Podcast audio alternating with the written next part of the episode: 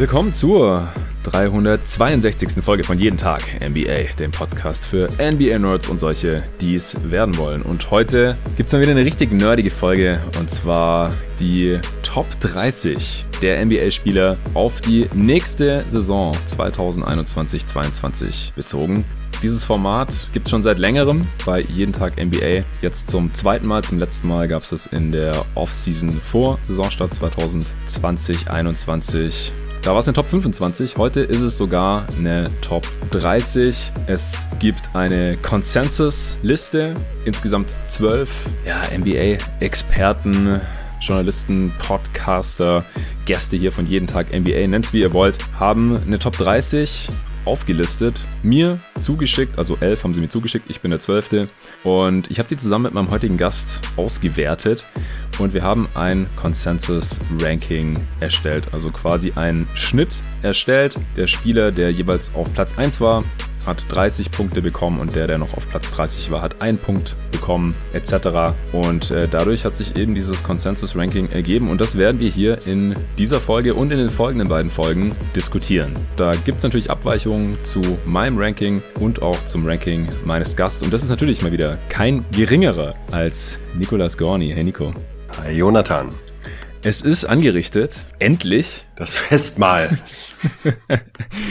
wir sind schon seit zwei Stunden online, denn äh, wir haben hier in Vorbereitung auf diesen Dreiteiler äh, erstmal diese Listen besprochen. Letztes Mal gab es ja dann äh, bei Popular Demand noch in einem der folgenden Pods irgendwann mal so ein paar Outtakes. Wir haben heute auch wieder den Recorder mitlaufen lassen und ich denke, ich werde das dann vielleicht noch an den dritten Part irgendwie hinten äh, dran packen. Ein paar Live-Reactions, wenn man so möchte, auf das eine oder andere Ranking der Kollegen.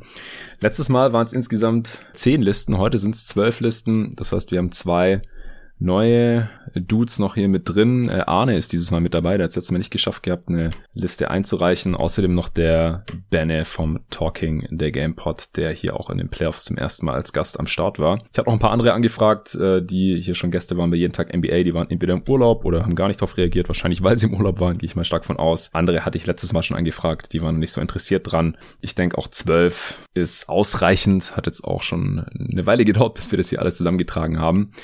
Und ich habe mega Bock. Also ich habe heute den ganzen Tag nichts anderes gemacht, als nochmal über meine Liste zu brüten. Ich habe vorhin auch schon zu dir gesagt, ich äh, kenne schon fast nichts mehr auf dem Bildschirm, weil ich die ganze Zeit nur auf Excel-Tabellen starre. Wohl oder übel werde ich jetzt auch nochmal, ja, weiß nicht, zwei, drei Stunden wahrscheinlich werden hier diese drei Aufnahmen schon in Anspruch nehmen, nochmal drauf starren müssen wie gesagt, es werden drei Teile werden, damit es erstens nicht so lange dauert und zweitens hier weiterhin, äh, während ich jetzt gerade, während ihr diesen Podcast hört, liege ich hoffentlich irgendwo am Strand oder bin irgendwo schöneres Wetter ist als in Deutschland im September, äh, damit eben jede Woche hier noch Content am Start ist. Ja, gleich geht's los. Dann erzählen Nico und ich erstmal, wie wir hier an die Sache wieder rangegangen sind, was auch meine Aufgabenstellung an die ganzen äh, Jungs, die die Listen eingereicht haben, war, damit ihr eben wisst, was es hier überhaupt bedeutet. Was bedeutet Top 30 überhaupt? Da gibt's ja x verschiedene Definitionen. Man kann natürlich zu verschiedenen Schlüssen kommen. Es gibt hier auch keine Liste, die der anderen gleicht. Das ist natürlich auch immer eine schöne Diskussionsgrundlage. Aber vorher gibt's noch einen kurzen Werbespot des heutigen Sponsors. Wie du vielleicht schon weißt, stehe ich auf gute Ernährung und körperliche Fitness, auch damit ich auch mit jetzt 33 Jahren Post-Prime auf dem Court noch ein bisschen abgehen kann. Vor allem jetzt, nachdem man so lange Zeit nicht mehr richtig zocken gehen konnte, war ich echt motiviert, habe erst zu Hause trainiert, seit ein paar Wochen bin ich wieder im Gym und jetzt gerade gehe ich so viel draußen ballen, wie es dieses Sommerwetter eben zulässt. Hoffen wir, dass es so weitergeht. Und was Ernährung angeht, ist jeden Morgen Athletic Greens die perfekte Ergänzung für mich in meinem doch recht vollgepackten Alltag. Das trinke ich nach wie vor jeden Morgen und bin immer noch sehr überzeugt davon. Das ist ein Mix aus 75 gesunden Zutaten, das man einfach mit Wasser vermischt. Ich stehe morgens auf und mache meiner Freundin und mir anstatt dem ersten Kaffee immer erstmal Athletic Greens. Da freue ich mich echt schon immer richtig drauf. Meine Freundin ist auch noch ein bisschen tiefer im Nährstoffthema drin als ich, ist alle 75 Zutaten mal durchgegangen und war auch begeistert. Wenn das interessant für dich klingt, als Hörerin oder Hörer meines Podcasts bekommst du jetzt auf athleticgreens.com slash jeden Tag NBA immer noch ein exklusives Angebot. Also das schmeckt sehr, sehr viel leckerer als es aussieht. Ist so ein dunkelgrüner Trunk und man hat direkt als allererstes morgens alle täglichen Nährstoffbedürfnisse mit einem Löffel abgehakt. Das allein fühlt sich schon gut an, aber ich bin auch merklich fitter, mental und körperlich jetzt über die Wochen und Monate geworden, seit ich das nehme. Es hilft der Verdauung, unterstützt das Immunsystem und boostet die Regeneration. Also für jeden Sportler oder gesundheitsbewussten Menschen ist es das Geld absolut wert. Wenn du Bock auf die Morgenroutine nicht nur von meiner Wenigkeit, sondern von diversen Triathleten, Olympioniken, anderen Profisportlern, Fitness- und Gesundheitsexperten hast, dann probier es einfach mal aus. Mit einem Abo bekommst du Athletic Greens jeden Monat an die Haustür geliefert. Das Abo kann natürlich jederzeit gestoppt werden und innerhalb der ersten 60 Tage gibt sogar noch eine Geld zurück Garantie. Im Moment gibt's wieder eine Aktion exklusiv für dich als jeden Tag NBA Hörerin oder Hörer auf athleticgreens.com slash jeden Tag NBA erhältst du kostenlos einen Jahresvorrat an Vitamin D3 und dazu noch fünf Travel Packs zu deinem Athletic Greens Abo gratis obendrauf. Also nochmal athleticgreens.com slash jeden Tag NBA. Den Link findet ihr selbstverständlich wie immer auch in der Beschreibung dieses Podcasts. So, das war's auch schon. Ja, wie gesagt, im heutigen Pod, da werden die Plätze 30 bis 21 enthüllt, also das erste Drittel der jeden Tag NBA Top 30 Spieler 2021. Es gibt noch acht weitere Spieler, die ebenfalls Stimmen erhalten haben. Deswegen ist es hier im Prinzip eine Top 38, wenn man so will. Das heißt, heute werden sogar 18 Spieler besprochen. Ich denke, der Pod wird trotzdem nicht länger als die anderen beiden, denn ich glaube, so zwischen Platz 21 und 30, da werden die Diskussionen jetzt nicht so stark entfachen und da ist es wirklich auch schwierig dann zu differenzieren, ja, zwischen Platz 25 und 27 von mir aus da ist es dann, glaube ich, schon äh, interessanter, dann im nächsten oder übernächsten Pod zu diskutieren. Äh, Hat es ein Spieler noch in die Top 10 geschafft oder sieht man den eher auf Platz 4 oder auf Platz 8 in der Top 10? Solche Sachen. Äh, bevor wir jetzt gleich loslegen, äh, Nico, wie bist du dieses Mal in die Sache rangegangen? Ich werde gleich auch noch mal was dazu sagen, was die Aufgabenstellung war. Das war kurz gesagt genau dieselbe wie beim letzten Mal im Dezember 2020. Aber äh, was waren so deine Gedanken, als du deine Top 30 hier erstellt hast für heute? Also meine Kriterien sind eigentlich immer relativ ähnlich bei so einer Liste. Ähm, ich versuche Potenzial weitestgehend auszuklammern, es sei denn, ich erwarte jetzt bei einem Spieler einen riesigen Sprung im Vergleich zu letztem Jahr, dass er auch eben dieses Jahr dann schon realisiert, was halt in der Regel meistens nicht der Fall ist, vor allen Dingen in der absoluten Spitze nicht meistens. Äh, und gucke mir dann die Spieler an und überlege, welchen Spieler hätte ich gerne, wenn ich nächstes Jahr potenziellen Titel anstrebe. Und ähm, da sind natürlich bestimmte Skillsets besonders gefragt und manche andere Skillsets nicht ganz so. Spezialisten sind eher schwierig, äh, reine mhm. Allrounder wiederum auch. Man braucht halt Leute, die im besten Fall Offense für sich selbst und Mitspieler kreieren können, gleichzeitig defensiv kein Loch sind und äh, ein bisschen Playmaking mitbringen. So, das ist äh, als Voraussetzung natürlich eine hohe Messlatte und die erfüllen logischerweise auch nicht sehr viele Spieler. Und ab einem bestimmten Punkt muss man dann in Abstriche machen. Ab einem bestimmten Punkt kommt man dann an eine Stelle, wo man sagt, okay, der Spieler ist jetzt kein guter Shooter, dafür kann er aber trotzdem den Ball nach vorne bringen, kann für sich und andere kreieren, äh, trifft aber eben den Dreier nicht hochprozentig, ist ein okayer Verteidiger. Dann hat man wiederum einen Spieler, der ein Supershooter ist, aber nicht so gut für andere kreieren kann, dafür für sich selbst gut kreieren kann. Das wird dann halt ein bisschen löchriger so von den Skillsets. Ja, aber die Kriterien bleiben tatsächlich gleich. Ich gehe auch immer noch ein bisschen, und das war mir auch jetzt wieder wichtig, versuche ich mich nicht zu sehr am Confirmation Bias zu orientieren, denn der schwingt immer groß aus. Gerade wenn man sich jetzt überlegt, die Finals sind jetzt noch nicht lange her. Mhm. Danach gab's Olympia. Janis hat gerade fabulöse Playoffs abgeliefert, vor allen Dingen halt die letzten zwei Runden. Und man tendiert halt gerne dazu, ein bisschen überzureagieren und vergangene Leistungen, und damit meine ich jetzt nicht irgendwie mal vor fünf oder sechs Jahren, sondern auch von mir aus vorletztes letztes Jahr oder vorletzten Playoffs komplett auszuklammern oder zu vergessen. Und äh, das finde ich immer ein bisschen schade, weil man sich ja immer wieder vergewissern sollte, welche Spieler wirklich konstant liefern können und das jetzt vielleicht nicht nur in einem Jahr gezeigt haben. Und äh, ja, das spielt bei mir tatsächlich immer eine große Rolle. Also es ist bei mir immer so ein Mix aus den vergangenen zwei, drei Jahren, würde ich sagen, und der erwartbaren Leistungen im nächsten Jahr. Ja, genau. Also es ist halt immer die große Frage so, wie schwer äh, wiegt der Recency Bias im Prinzip, also im Guten wie im Schlechten, wenn jetzt gerade jemand erst eine Ach, den meine ich natürlich auch nicht Confirmation Bias, sondern Recency natürlich. Ja, ja, ja, ja stimmt, da habe ich mir schon gedacht. Äh, es gibt verschiedene Biases, denen wir alle unterliegen, ja, jedes menschliche Gehirn, das äh, kann man natürlich versuchen zu unterdrücken, tue ich ja auch im Pod, so gut wie es geht, äh, muss natürlich trotzdem anerkennen, dass äh, diese Biases dass sie existieren. Und der Recency Bias, der ist halt bei solchen Sachen immer ganz vorne mit dabei. Äh, und wie gesagt, die Aufgabenstellung hier ist eben, dass wir hier nicht überlegen, wer hat jetzt die letzte Saison ganz toll gespielt. Wen küren wir hier? Top 10 der letzten Saison oder Top 10 der Playoffs oder irgend sowas gibt's auch. Machen wir jetzt halt nicht. Beziehungsweise für die Regular Season gibt's ja hier immer die äh, jeden Tag NBA Awards Updates. Da habe ich auch nochmal reingeschaut, um nochmal vor Augen zu führen, welche Spieler jetzt gerade eben erst geliefert haben und wo man deswegen halt wahrscheinlich auch davon ausgehen kann, dass sie es in der nächsten Saison noch können werden. Also so ganz ausklammern, also für mich wiegen halt jetzt Leistungen, die gerade erst gezeigt wurden, schon deutlich schwerer als irgendwas, was vorletzte Saison war oder noch weiter zurückliegt. Das ist schon klar. Gerade bei älteren Spielern, wo man halt auch davon ausgehen muss wahrscheinlich, dass sie eher schlechter werden. Bei jüngeren Spielern, da kann man wahrscheinlich eine realistisch erwartbare Verbesserung irgendwie einpreisen. Aber am wenigsten spekulativ ist halt immer das, was die Spieler gerade erst gezeigt haben. Und da muss man halt aufpassen, dass es nicht ein zu kleines Sample Size ist, wie eine Playoff-Runde, wo der Spieler jetzt irgendwie gestunken hat, das Team hat enttäuscht und die sind rausgeflogen. Ähm, das muss sich jetzt nicht unbedingt so auf die nächste Saison übertragen. Ja, du hast jetzt schon einiges angesprochen. Also, wie gesagt, die Kriterien genau die gleichen wie bei unserer Top 25 im Dezember. Wir wollen immer den Spieler haben, der der beste Spieler unseres Teams ist. Wir müssen mit dem die Regular Season in der NBA durchspielen, 2021, 22 und am Ende noch die Playoffs durchspielen und wir wollen so viel gewinnen wie möglich und bei den besten Spielern ist dann natürlich immer das Ziel, den Titel zu gewinnen. Wir kennen dabei natürlich die Mitspieler dieses Stars nicht.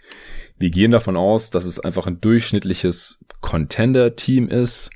Jetzt nicht unbedingt ein Super-Team, sondern da kommen dann halt schon Sachen zum Tragen, wie sieht das Skillset eben aus, wie schwer ist es auch, ein Contender um dieses Skillset dieses Spielers herumzubauen? Oder wie leicht ist es auch eben bei anderen Spielern.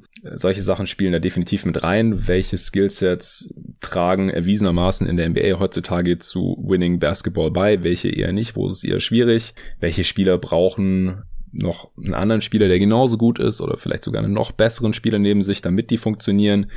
Die fallen natürlich bei so einem Ranking dann und wenn man sich das dann eben überlegt, wenn man diese Liste erstellt, dann überlegt man sich immer, wen hätte ich am liebsten von allen Spielern der NBA. Dann pickt man den imaginär, streicht den von seiner Liste. Dann stellt man sich diese Frage nochmal, dann nimmt man den nächsten Spieler, streicht den von der Liste, bis man eben 30 Spieler hat.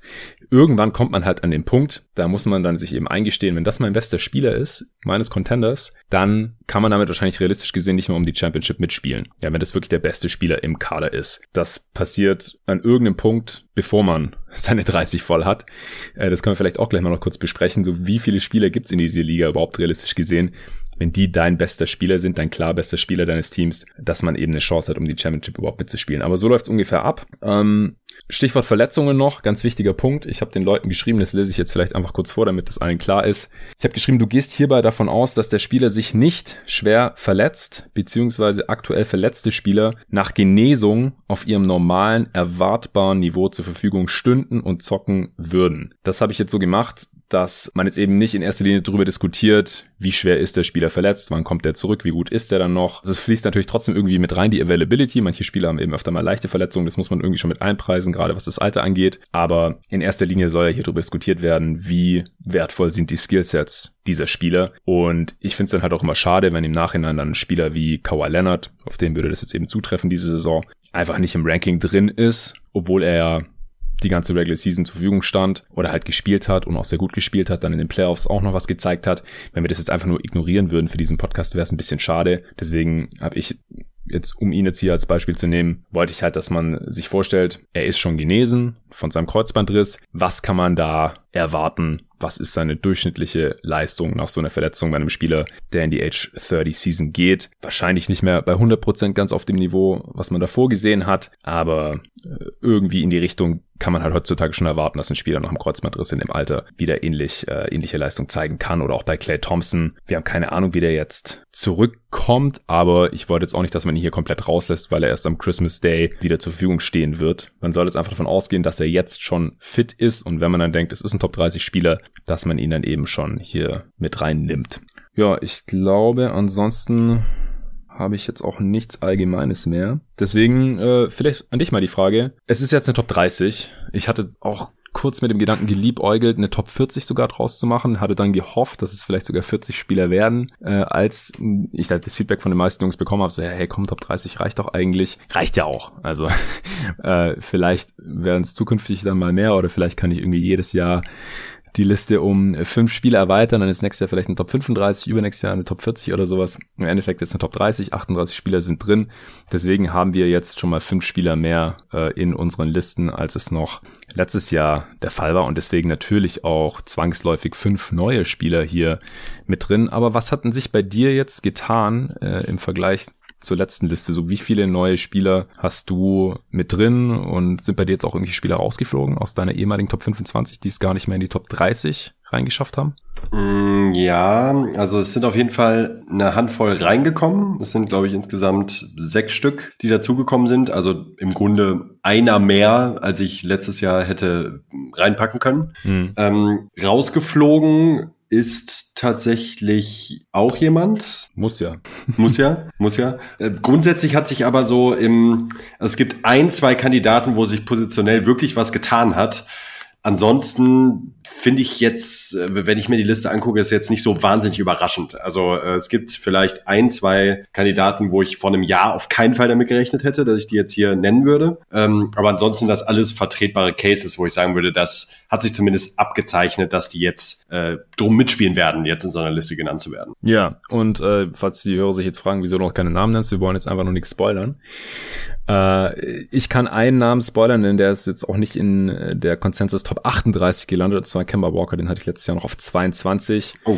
Allerdings habe ich das auch schon, ich habe die beiden Pots auch nochmal angehört, die beiden Parts. Ähm, wir haben damals einen Zweiteiler auch draus gemacht. Da war schon klar, dass er eben diese Knieverletzung in die Saison schleppen würde und deswegen hatten ihn damals auch schon viele nicht mehr in ihrer Liste und ja, der hat jetzt auch mittlerweile in der Top 30, wahrscheinlich auch in der Top 40 oder vielleicht sogar Top 50 nichts mehr verloren.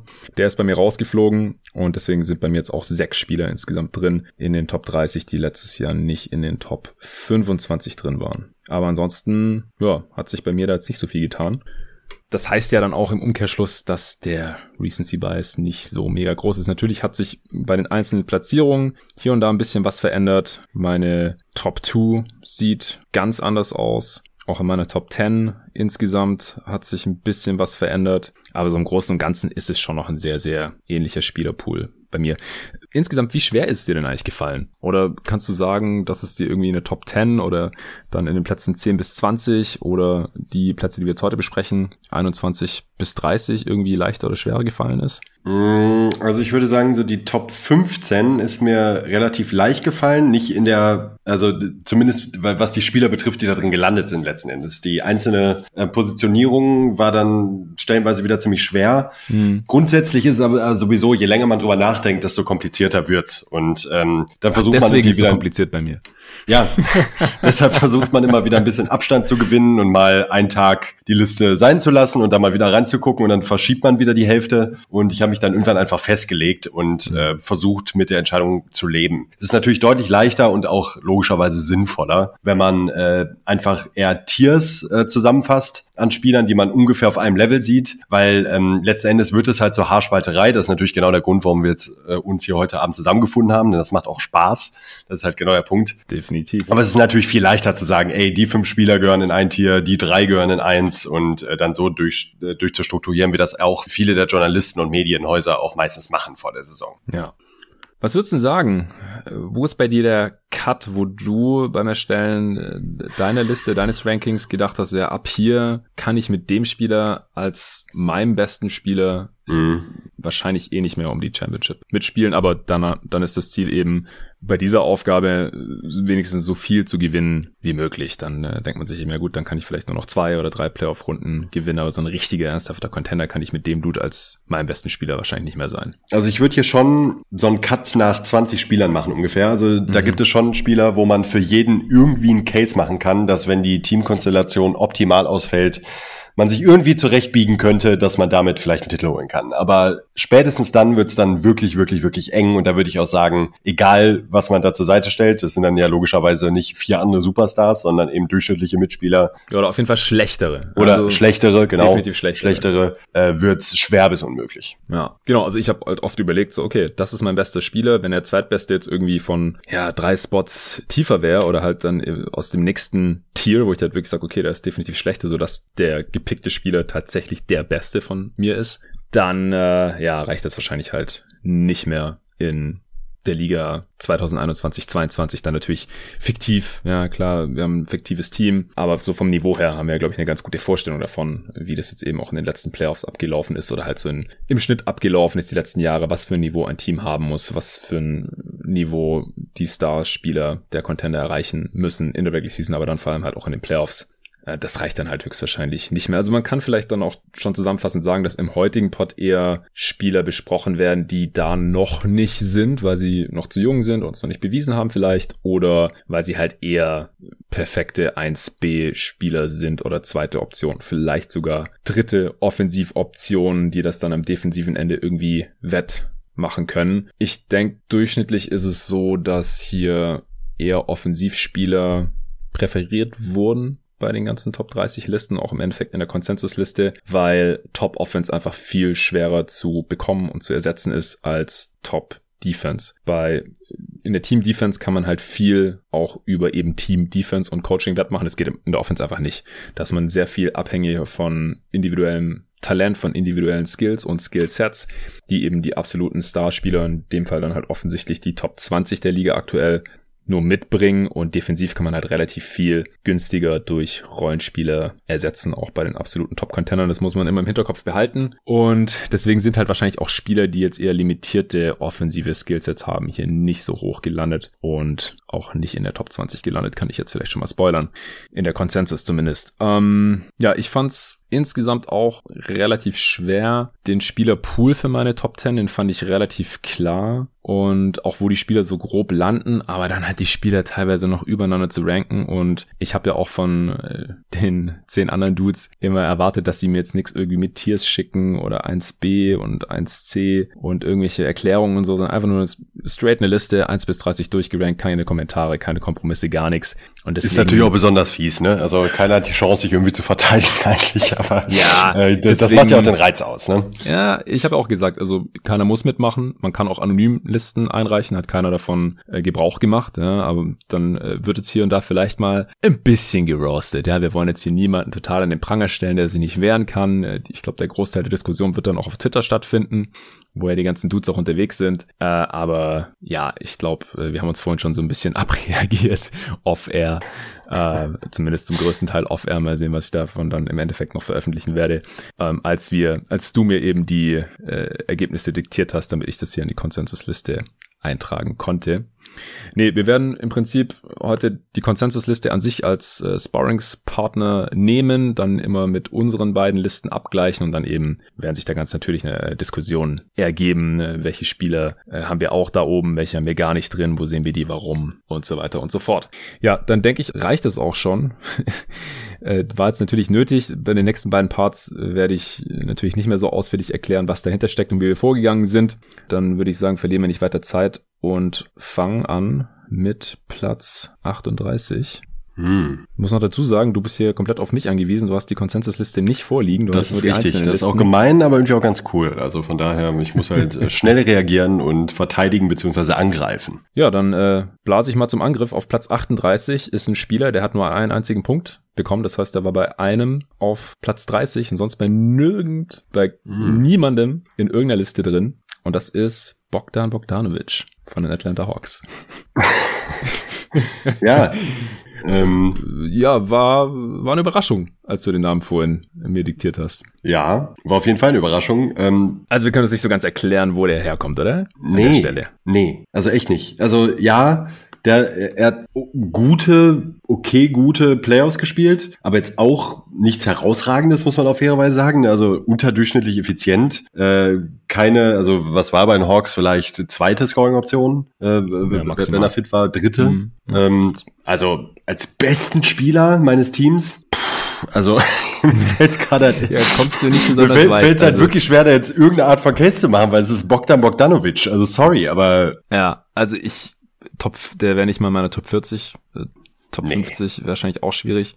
Also der hat eine gute Regular Season gespielt. Ja, auf jeden Fall. Nur Ist ja auch kein 44 schlechter Spiele Spieler. zwar, ja, davon ist er 27 gestartet, äh, Career High 16 Punkte pro Spiel aufgelegt, 3,3 Assists, war super effizient mit dem 122er Offensivrating, aber ja, Usage Rate. Playoffs von- 99, ne? Usage. Rate von ein bisschen über 20, genau die Playoffs, da war halt auch angeschlagen mit seiner Ja, klar, Knieverletzung. das stimmt. Die Hawks waren eine Überraschung in den Playoffs, da hat Bogdanovic auch immer wieder seinen Anteil dran gehabt, aber pff, ich, ich habe keine Ahnung, was der, was der hier macht, ehrlich gesagt, in diesem Podcast. Und deswegen würde ich sagen, halten wir uns da auch nicht länger dran auf. Also ich finde bei allen 37 anderen Spielern, da kann man schon eher drüber sprechen. Die haben auch jeweils mehr als ein Vote bekommen und äh, entsprechend auch mehr als einen Punkt. Und der nächste wäre auf dem geteilten 36. Platz im Prinzip äh, einmal LaMelo Ball und Clay Thompson, also zwei gänzlich Mhm. unterschiedliche Spieler. Ja. LaMelo Ball kann ich hier eher nachvollziehen. Ich äh, habe ihn nicht in meiner Top 30 drin, aber also dahinter habe ich dann nicht mehr so wirklich gerankt, auch nicht mehr so viel dann Zeit investiert in irgendwie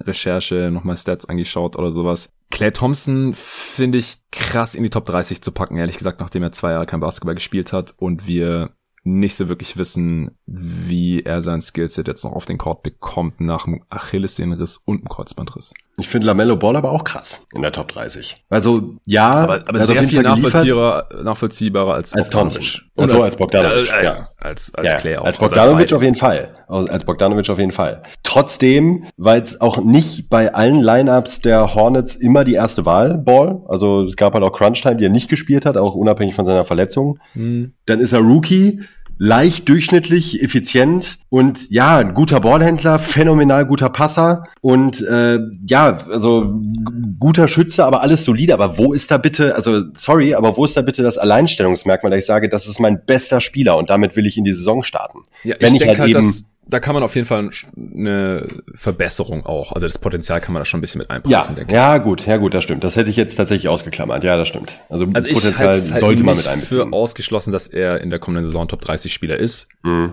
Ich habe ihn ja so um die 40 vielleicht gerankt. Also ist für mich jetzt immer noch 10 Spots zu früh, aber kann ich halt irgendwie einen Case sehen. Ich hätte trotzdem noch deutlich gestandenere Spieler, wo ich schon öfter gesehen habe, dass die in der Regular Season mindestens das leisten, was LaMelo Ball in der letzten Saison geleistet hat und wahrscheinlich in der kommenden leisten wird und wo wir halt auch schon in den Playoffs einiges gesehen haben. Weil da wissen wir halt auch nicht, wie LaMelo Ball funktioniert. Das können wir halt nur spekulieren. Und bei Clay, klar, also als er fit war in seiner Prime, vor den Verletzungen, da hat er auf jeden Fall in den Top 30 reingehört. Nicht in eine Top 10 oder auch nicht in eine Top Mhm. 15 meiner Meinung nach wahrscheinlich. Das haben wir früher schon bei GoToGuys.de diskutiert. Also wie gesagt, dieses Format ist alt.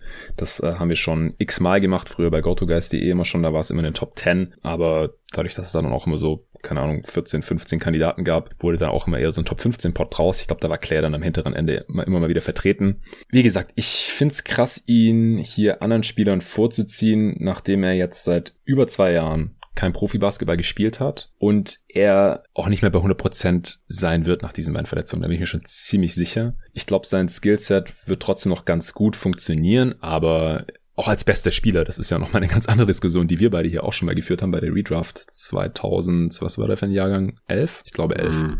Ja. Ja.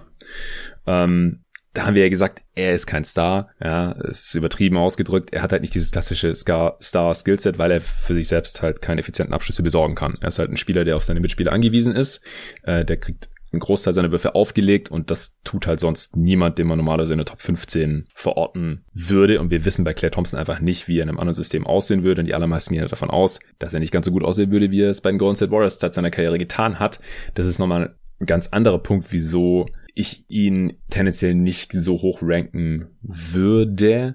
Und dazu kommt halt noch, dass wir gar nicht wissen, wie er spielen wird. Also hat jetzt Votes bekommen, auch sehr niedrig und hier halt auf Platz 36, aber kann ich auch nicht ganz nachvollziehen. Nee, finde ich, finde ich super schwierig. Vor allen Dingen, weil Clay halt niemals eine, also da bin ich auch felsenfest von überzeugt und wir haben endlose Diskussionen auf Twitter auch darüber geführt, äh, dass Clay Thompson keine erste Option sein kann. Er hat es halt nie gezeigt, konnte es nie zeigen. Er hat es halt nie gezeigt, so. Und äh, irgendwie muss man sich auch auf eine Faktenlage berufen, wenn man hier Spieler auswählt. Und dann eben nach so einer Verletzung, und du hast im Grunde alles gesagt, äh, zwei Jahre nicht gespielt. Es gibt, also das Talentlevel so hoch gerade in der Liga, dass ich mich auch nicht schlecht fühlen muss, einen Clay Thompson jetzt nicht in die obersten 30 mit reinzunehmen. Stand jetzt. Klar, das kann sich jetzt in diesem Jahr theoretisch wieder ändern, auf jeden Fall. Aber äh, wissen wir halt noch nicht. Und bevor ich das nicht weiß, bin ich, um ehrlich zu sein, eher skeptisch. Ja, exakt. Okay, ich glaube, da brauchen wir uns dann auch nicht weiter dran aufhalten. Wir kommen zu Platz 35 und das ist Brandon Ingram von den New Orleans Pelicans. Wir haben ihn beide nicht in unseren Top 30 drin wieder, wieso hast du nicht drin, vielleicht? ja, ich finde Brandon Ingram halt so einen typischen Fool's Gold Spieler. Also er legt halt mm. nette Zahlen auf, aber ist in dem, was er tut, einfach nicht so richtig effektiv. Es ist bei ihm, finde ich tatsächlich immer, wenn man sich nur die Zahlen ansieht, gar nicht so leicht festzumachen, weil er ist überdurchschnittlich effizient, äh, die Boxscore-Stats stimmen und trotzdem hilft er seinem Team irgendwie nicht so ganz beim Gewinnen. Also mhm. ähm, er hat dieses Jahr und auch im letzten Jahr ja durchaus auch an seinem Dreier gearbeitet und der sieht mittlerweile echt solide aus. Also scheint tatsächlich äh, was dran zu sein an seinem Wurf. Gleichzeitig hat er halt so ein bisschen, ich, ich glaube, damit kann man es ganz gut vergleichen, so ein bisschen dieses DeRozan-Phänomen. Er ist halt defensiv echt nicht gut und offensiv so ein bisschen so ein, so ein, so ein Ballstopper. Also man, man hat mhm. immer das Gefühl, die Offense kommt ein bisschen zum Erliegen und wenn er selbst nicht scored, dann äh, hilft es seinem Team auch nicht so wirklich. Er ist ein guter Creator für andere, ein durchschnittlich guter Creator, aber nicht auf einem Superniveau. Und es gibt halt noch zu viele Spieler und das war eben vor allen Dingen der Grund für mich, warum ich ihn nicht gewählt habe, die ich in den Bereichen, in der, in denen er auch gut ist, noch einen Ticken besser finde. Ja, genau. Also es gibt halt Spiele, die ungefähr das aufgelegt haben, was er aufgelegt hat. Also Counting Stats sehen ganz gut aus. Wie gesagt, 24 Punkte, fast 5 Rebounds, 5 Assists, äh, überdurchschnittlich effizient und auch zum ersten Mal in der vergangenen Saison war äh, sein Team besser mit ihm auf dem Feld, als wenn er nicht gespielt hat und die Gegner wurden sogar leicht ausgescored, auch wenn es knapp war, äh, wenn er auf dem Feld stand für die Pelicans. Das sind halt so ein paar Parameter, die man sich mal anschauen kann, ja, einfach so als Grundlage. Aber ich finde halt auch, dass jeder andere Spieler, der vor ihm gerankt ist oder den ich halt auch in meiner Top 30 drin habe, da bin ich mir sicherer, dass wenn der mein bester Spieler ist, dass mein Team Winning Basketball spielen wird und eher weiterkommen wird. Weil bei Brent Ingram haben wir es einfach noch nicht gesehen. Der hat bisher nur bei schlechten Teams gezockt. Zu Beginn seiner Karriere natürlich für die Lakers, jetzt die letzten Jahre für die Pelicans kann man auch nicht alles ihm anlassen. Ich glaube auch, dass es möglich ist, mit ihm Winning Basketball zu spielen, in die Playoffs zu kommen, vielleicht auch eine Runde zu gewinnen oder sowas. Aber halt nicht als besten Spieler, denn der beste Spieler der Pelicans Pelicans halt ganz klar Zion. Und deswegen fällt ja. er für mich bei so einer Fragestellung eigentlich direkt hinten runter.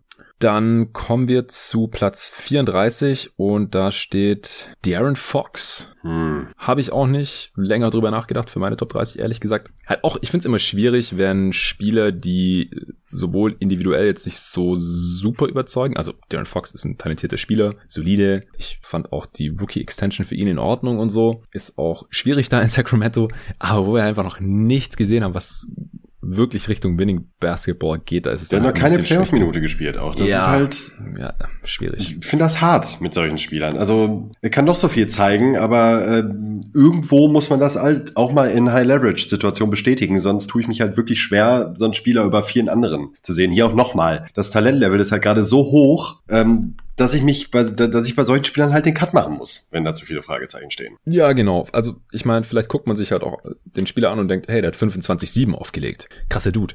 Aber in der Liga heutzutage, die Pace ist höher, offensive Effizienz ist höher, weil halt das Skill-Level in der Liga so hoch ist, dass, obwohl die Defenses auch immer besser werden und auch die Schemes immer variantenreicher und immer besser auf die Gegner angepasst und so und äh, Teams werden auch defensiv immer versatiler und so weiter, trotzdem haben Defensiven immer größere Schwierigkeiten, die NBA-Offenses mit dem ganzen Shooting in Schach zu halten und deswegen sehen halt auch die Stats tendenziell immer krasser aus. Und 25-7 im Schnitt bei einem Losing Record vor allem sind halt auch nicht mehr das, was es vielleicht vor 10, 15 Jahren noch war. Also, und wenn jetzt ein Spieler bei einem schlechten Team zockt, aber ich mir sein Skillset anschaue und denke, das ist wirklich nicht seine Schuld, dass das Team so schlecht ist und wenn der jetzt bei einem Playoff-Team spielen würde oder halt sogar bei einem Contender jetzt hier für unsere Fragestellung, dann könnte ich mir vorstellen, dass das Team trotzdem sehr, sehr gut ist oder vielleicht sogar einen Titel mitspielt oder den sogar gewinnen kann, dann ranke ich den hier trotzdem höher. Ja, das ist mir sogar dann egal. Aber bei Darren Fox, da finde ich, sind die Fragen halt nicht beantwortet. Ja, sein, dafür mhm. ist sein Jumper halt auch zu schlecht. Dafür verteidigt er bisher zu schlecht. Er zieht viele Freiwürfe, er betrifft nur gut 70 Prozent davon. Also der Typ hat halt auch Löcher in seinem Game. Äh, klar, der ist noch jung. Vielleicht macht er jetzt in der kommenden Saison einen Schritt nach vorne. Aber ich habe hier halt auch noch zu viele andere Dudes gesehen, als dass ich ihn jetzt hier in meine Top 30 reingeholt hätte. Aber ich, ich find's okay, wenn man ihn halt hier so irgendwo zwischen 30 und 40 rankt. Ja, das finde ich auch okay. Also genauso wie bei Ingram, äh, bei Lamello, wie gesagt, auch. Bogdanovic hätte ich weiter hinten und bei Clay.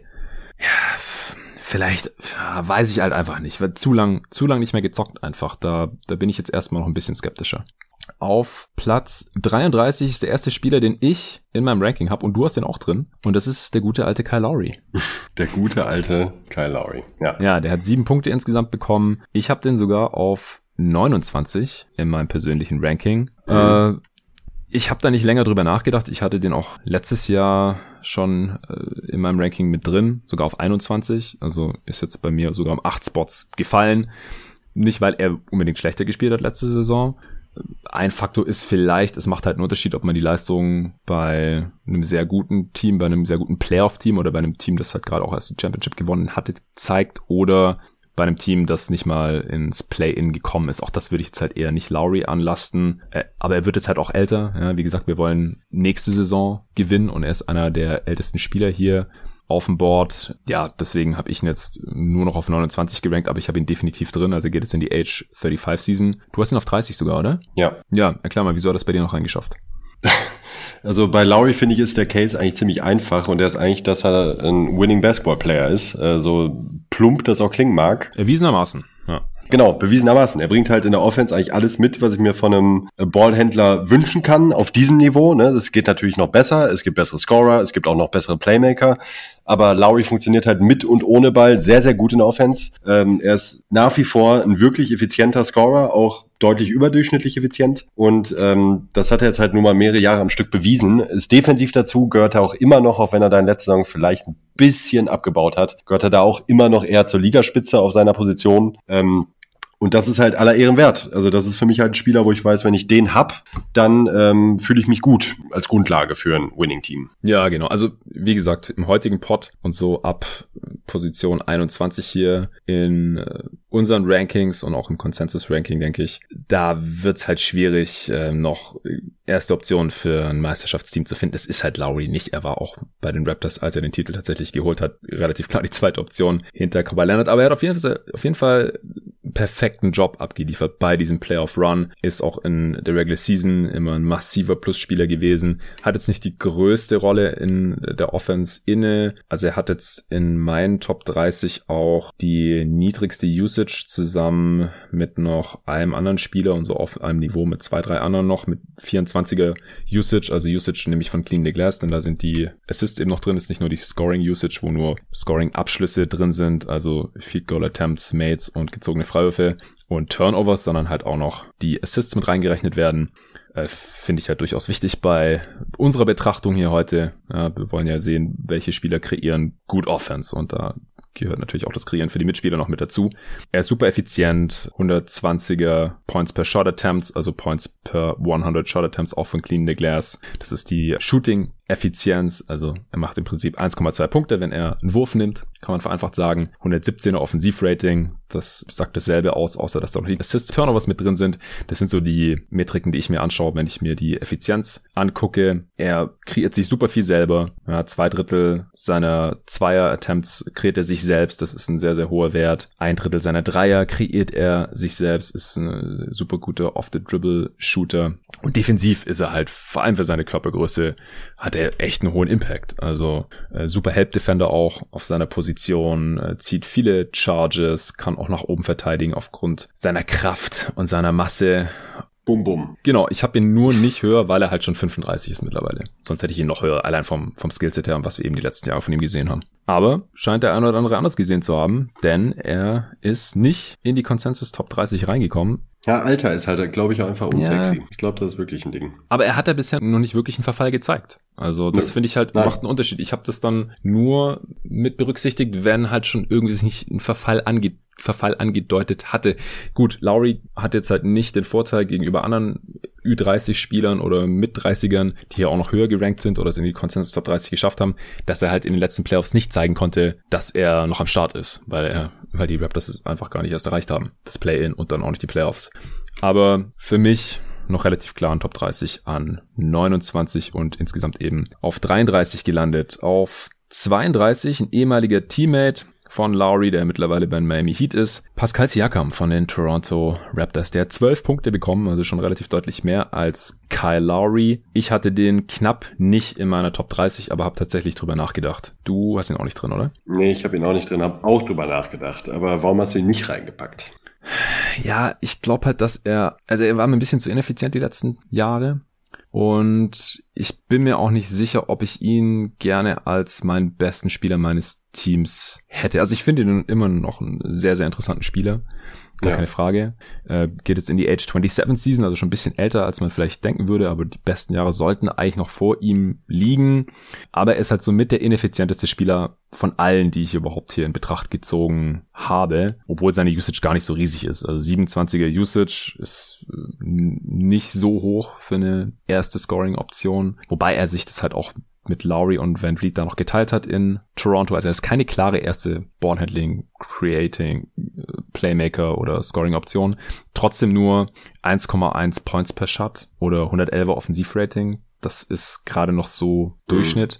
Kreiert für andere, aber halt auch so mit am wenigsten von anderen, die so viel den Ball in der Hand haben. 19er Assist Percentage, also kreiert jeden fünften Wurf ungefähr seine Teammates, wenn er auf dem Feld ist. Und vor allem sein Shooting, das hat man halt auch die letzten Jahre in den Playoffs gesehen. Er wird halt überhaupt nicht respektiert ja, von hinter der Dreierlinie. Das macht es auch für die Teammates da nicht einfacher. Also er hat auf jeden Fall eine gute Rolle gespielt, als die Raptors ihren Titel geholt haben. Das rechne ich ihm auch hoch an. Er hat halt schon bewiesen, dass er eine Rolle ausfüllen kann bei einem Contender. Aber da war, also ich meine, wie viel beste Spieler war er? Maximal der drittbeste? Maximal. Maximal. Maximal. Ja. Und das ist hier halt nicht die Frage. Ja? Und deswegen hat er es bei mir halt nicht reingeschafft. Wie sieht's bei dir aus? Also sind es ähnliche Gründe oder hast du noch was hinzuzufügen? Ja, auch das Shooting macht mir auch Sorgen. Wenn das mein bester Spieler ist und der halt Offense kreieren soll und vor allen Dingen seine großen Stärken in Transition hat, schränkt dann das auch beim Teambuilding relativ ein.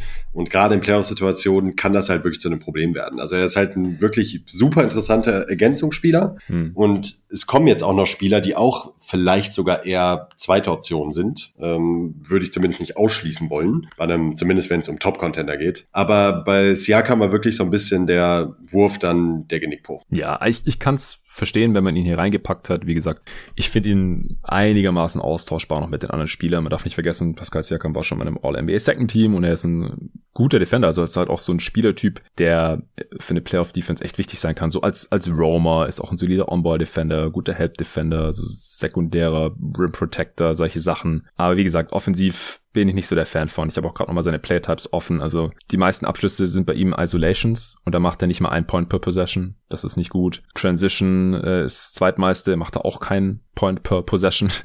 Und da gibt's halt ganz andere Dudes, ja, die so viel in Transition gehen und da das halt super effizient machen. Dann macht er relativ viele Post-Ups, das ist ganz okay. Als Pick-and-Roll-Ballhändler ist er nicht wirklich effizient. Also er hat halt von allen Playtypes, die er wirklich regelmäßig macht, ist keiner so wirklich effizient. Und das ist halt ein Problem, wenn er der beste Spieler sein soll. Nächster Spieler, auf Platz 31 und damit der letzte Spieler, der es nicht in die Consensus Top 30 reingeschafft hat. Bei mir ist er drin und sogar auf Platz 25 und das oh. ist Shay Gilgis Alexander. Den hast du auch nicht drin. Ja. Also das ist dann wohl der erste Spieler, wo sich bei uns so ein bisschen die Geister scheiden. Ich bin gespannt. Ja, das liegt aber, glaube ich, weniger an der Qualität von SGA an sich, sondern mehr daran, dass er mir auch so ein bisschen durchgerutscht ist. Also ich habe mhm. ähm, hatte mit einigen Leuten, die hier eine Liste abgegeben haben, in den vergangenen Tagen und Wochen schon durchaus ein paar Diskussionen. Aha. Und da bin ich eigentlich immer an denselben Punkt gekommen, da ich dachte, ja, mh, stimmt, ja, warum eigentlich nicht? Und, ja, warum nicht? Äh, ja, warum nicht? Ja, eben. Ja, du musst es mir sagen, ich habe ihn drin.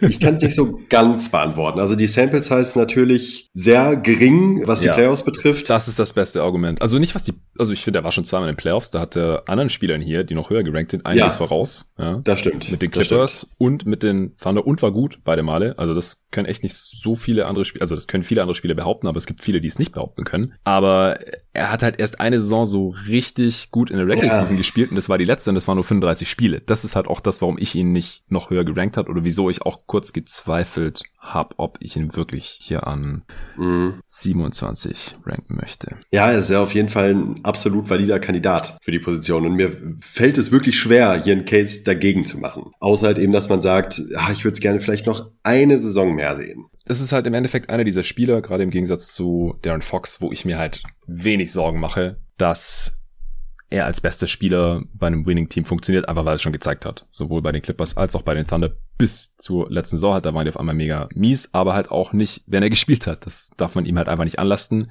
Er geht jetzt in die Age 23 Season. Er hat jetzt schon eine vorzeitige ähm, Rookie Max Verlängerung bekommen. Meiner Meinung nach auch zu Recht. Und ich gehe halt auch bei ihm davon aus, dass er noch besser wird, gerade nach dem Sprung, den wir letzte Saison gesehen haben. Wenn er nicht nur so wenig Spiele gemacht hätte, dann wäre er auch ein ernsthafter Kandidat für den Most Improved Player gewesen. Es ist halt, er ist halt sehr unterm Radar geflogen, weil die Thunder einfach in der zweiten Hälfte so gestunken haben und weil er halt im Endeffekt so wenig Spiele gemacht hat, dass er halt für solche Awards und Betrachtungen komplett disqualifiziert war.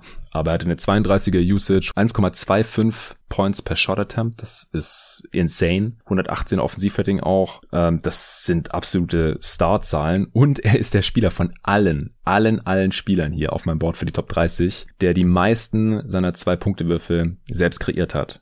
Puh. 93 Prozent. Boah. 7 Prozent assisted im Zweibereich. Das ist insane. Wow. Es gibt noch einen anderen Spieler, der überhaupt nur einstellig ist bei der ganzen Sache. Und das ist Chris Paul, der ja, das ist schon legendär, wie wenig Würfe der aufgelegt bekommt, also wie viel der für sich selbst kreieren muss, Jahr für Jahr. Dann gibt's noch ein paar andere Kandidaten, Trey Young, äh, letztes Jahr weiß ich noch, Damon Lillard war da ganz oben mit dabei, äh, die super viel für sich selbst kreieren müssen beim Zweierbereich. Und SGA hat halt sieben. Ich weiß nicht, ob ich schon mal eine niedrige Zahl gesehen habe, ehrlich gesagt. Verwundert ja auch nicht großartig bei den Oklahoma City Thunder. Und dann halt 1,25 Points per Shot Attempt zu haben, das ist absolut insane. Also da mache ich mir halt echt keine Sorgen, dass das auch auf höherem Niveau klappt bei einem besseren Team. Und wie gesagt, wir haben es halt schon gesehen, ähm, jetzt nicht bei absoluten Contendern, sondern die Thunder und die Clippers waren eher so Überraschungsteams, die auch in den Playoffs dann so der Underdog waren. Aber da hat er auch geliefert. Also er ist halt ein Spieler, der die Leistung in den Playoffs zu bestätigen scheint bisher. Der ist da jetzt nicht irgendwie eingebrochen und schlechter geworden auf einmal. Defensiv enttäuscht er bisher ein bisschen, finde ich, aber das liegt halt auch daran, dass er zumindest zuletzt jetzt auch einfach offensiv super viel machen musste. Ich finde, er hat eigentlich die körperlichen Anlagen, in den Playoffs dann nicht übermannt zu werden oder irgendwie abused zu werden oder sowas. Und deswegen äh, hat es bei mir sogar auf 25 geschafft. Aber du bist scheinbar nicht der Einzige, bei dem er unterm Radar geflogen ist, denn wie gesagt, im Consensus-Ranking ist er nur auf 31 gelandet. Kann mir aber vorstellen, dass das das letzte Mal war, dass SGA die Top 30 nicht geknackt hat. In so ja, Ranking. vielleicht sogar also auch durchaus ein Top 20 Kandidat nächstes Jahr, je nachdem, wie die Saison verläuft. Würde ich jetzt nicht ausschließen zumindest. Jo. Dann äh, ist jetzt der Moment gekommen, wo wir die tatsächlichen Top 30 erreichen. Hey. Da ist auch ein Spieler drin, den ich letztes Jahr weder in meinen Top 25 drin hatte, noch wahrscheinlich in meinen Top 40 drin gehabt hätte oder hatte de facto, aber halt auch äh, nicht drüber nachgedacht habe, den irgendwie in die Top 25 reinzuschieben. Und das ist Zach Levine. Ich habe den jetzt sogar auf 26. Insgesamt hat er 23 Punkte erhalten, damit äh, vier mehr als SGA, also war durchaus knapp. Und den hast du auch bei dir drin und auch höher als auf 30.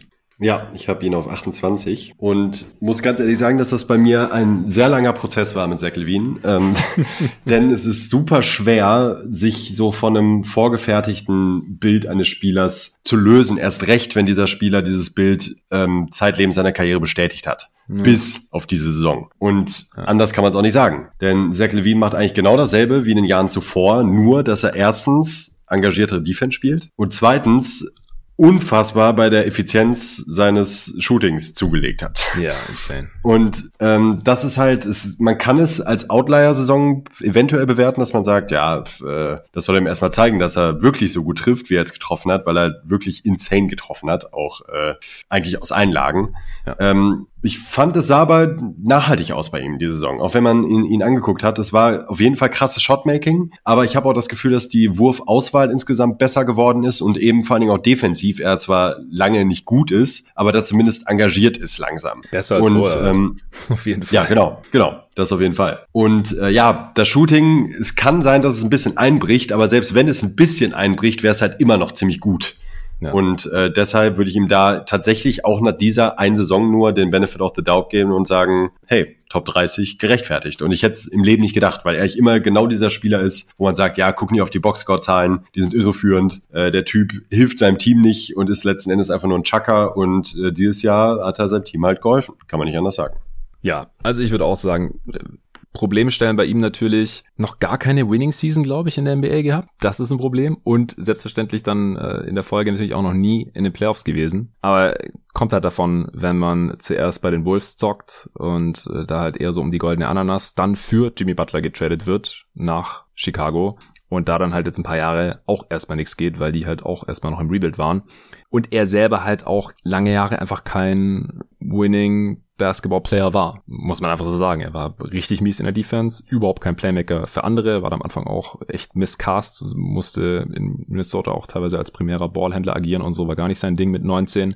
Und der Wurf fiel halt auch nicht so. Und er hat halt super hart an sich gearbeitet und ist mittlerweile ein richtig krasser Shooter. Athletisch war er sowieso schon immer. Er kommt überall auf dem Feld hin, wo er hin möchte und ist, was Scoring angeht, mittlerweile einfach ziemlich unstoppable. Und beim Playmaking hat er sich auch ein bisschen verbessert. Er ist nicht auf dem Niveau anderer primärer Ballhändler in dieser Liste. Das ist auch ein Grund, wieso ich ihn nicht noch weiter nach oben geschoben habe. Und er ist defensiv halt immer noch nicht toll. Also bei Team USA, ich habe nicht so viel davon gesehen, ehrlich gesagt.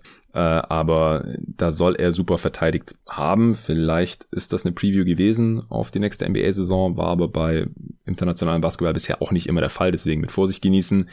Aber wie gesagt, wenn er einfach nur in Anführungsstrichen ungefähr das macht, was er in der letzten Saison gemacht hat, und zwar mit einer 31er Usage 1,28 Points per Shot Attempt machen, also fast 1,3, das ist einfach super, super, super effizient. Ich musste das nicht länger drüber nachdenken, ob er in meine Top 30 kommt. Ich habe ihn jetzt einen Spot hinter SGA noch äh, eingeordnet, einfach weil SGA schon was in den Playoffs gezeigt hat und Zach Levine bisher halt noch nicht. Und SJ ist auch der deutlich bessere Playmaker, abgesehen davon. Und ja. potenziell auch der bessere Defender. Also Zach Levine geht jetzt in die Age 26 Season, da kann auch nochmal sogar ein Sprung kommen. Das äh, sah jetzt in der letzten Saison alles ziemlich vielversprechend aus, aber für einen Spieler, der halt noch nie in einem guten Team gespielt hat, also nicht mal in einem soliden Team, in einem durchschnittlichen Team, in einem 500-Team, äh, irgendwas gezeigt hat in die Richtung, da konnte ich ihn halt nicht höher ranken. Und so ging es wahrscheinlich den meisten. Ich habe auch gesehen, in einigen Listen war er gar nicht drin.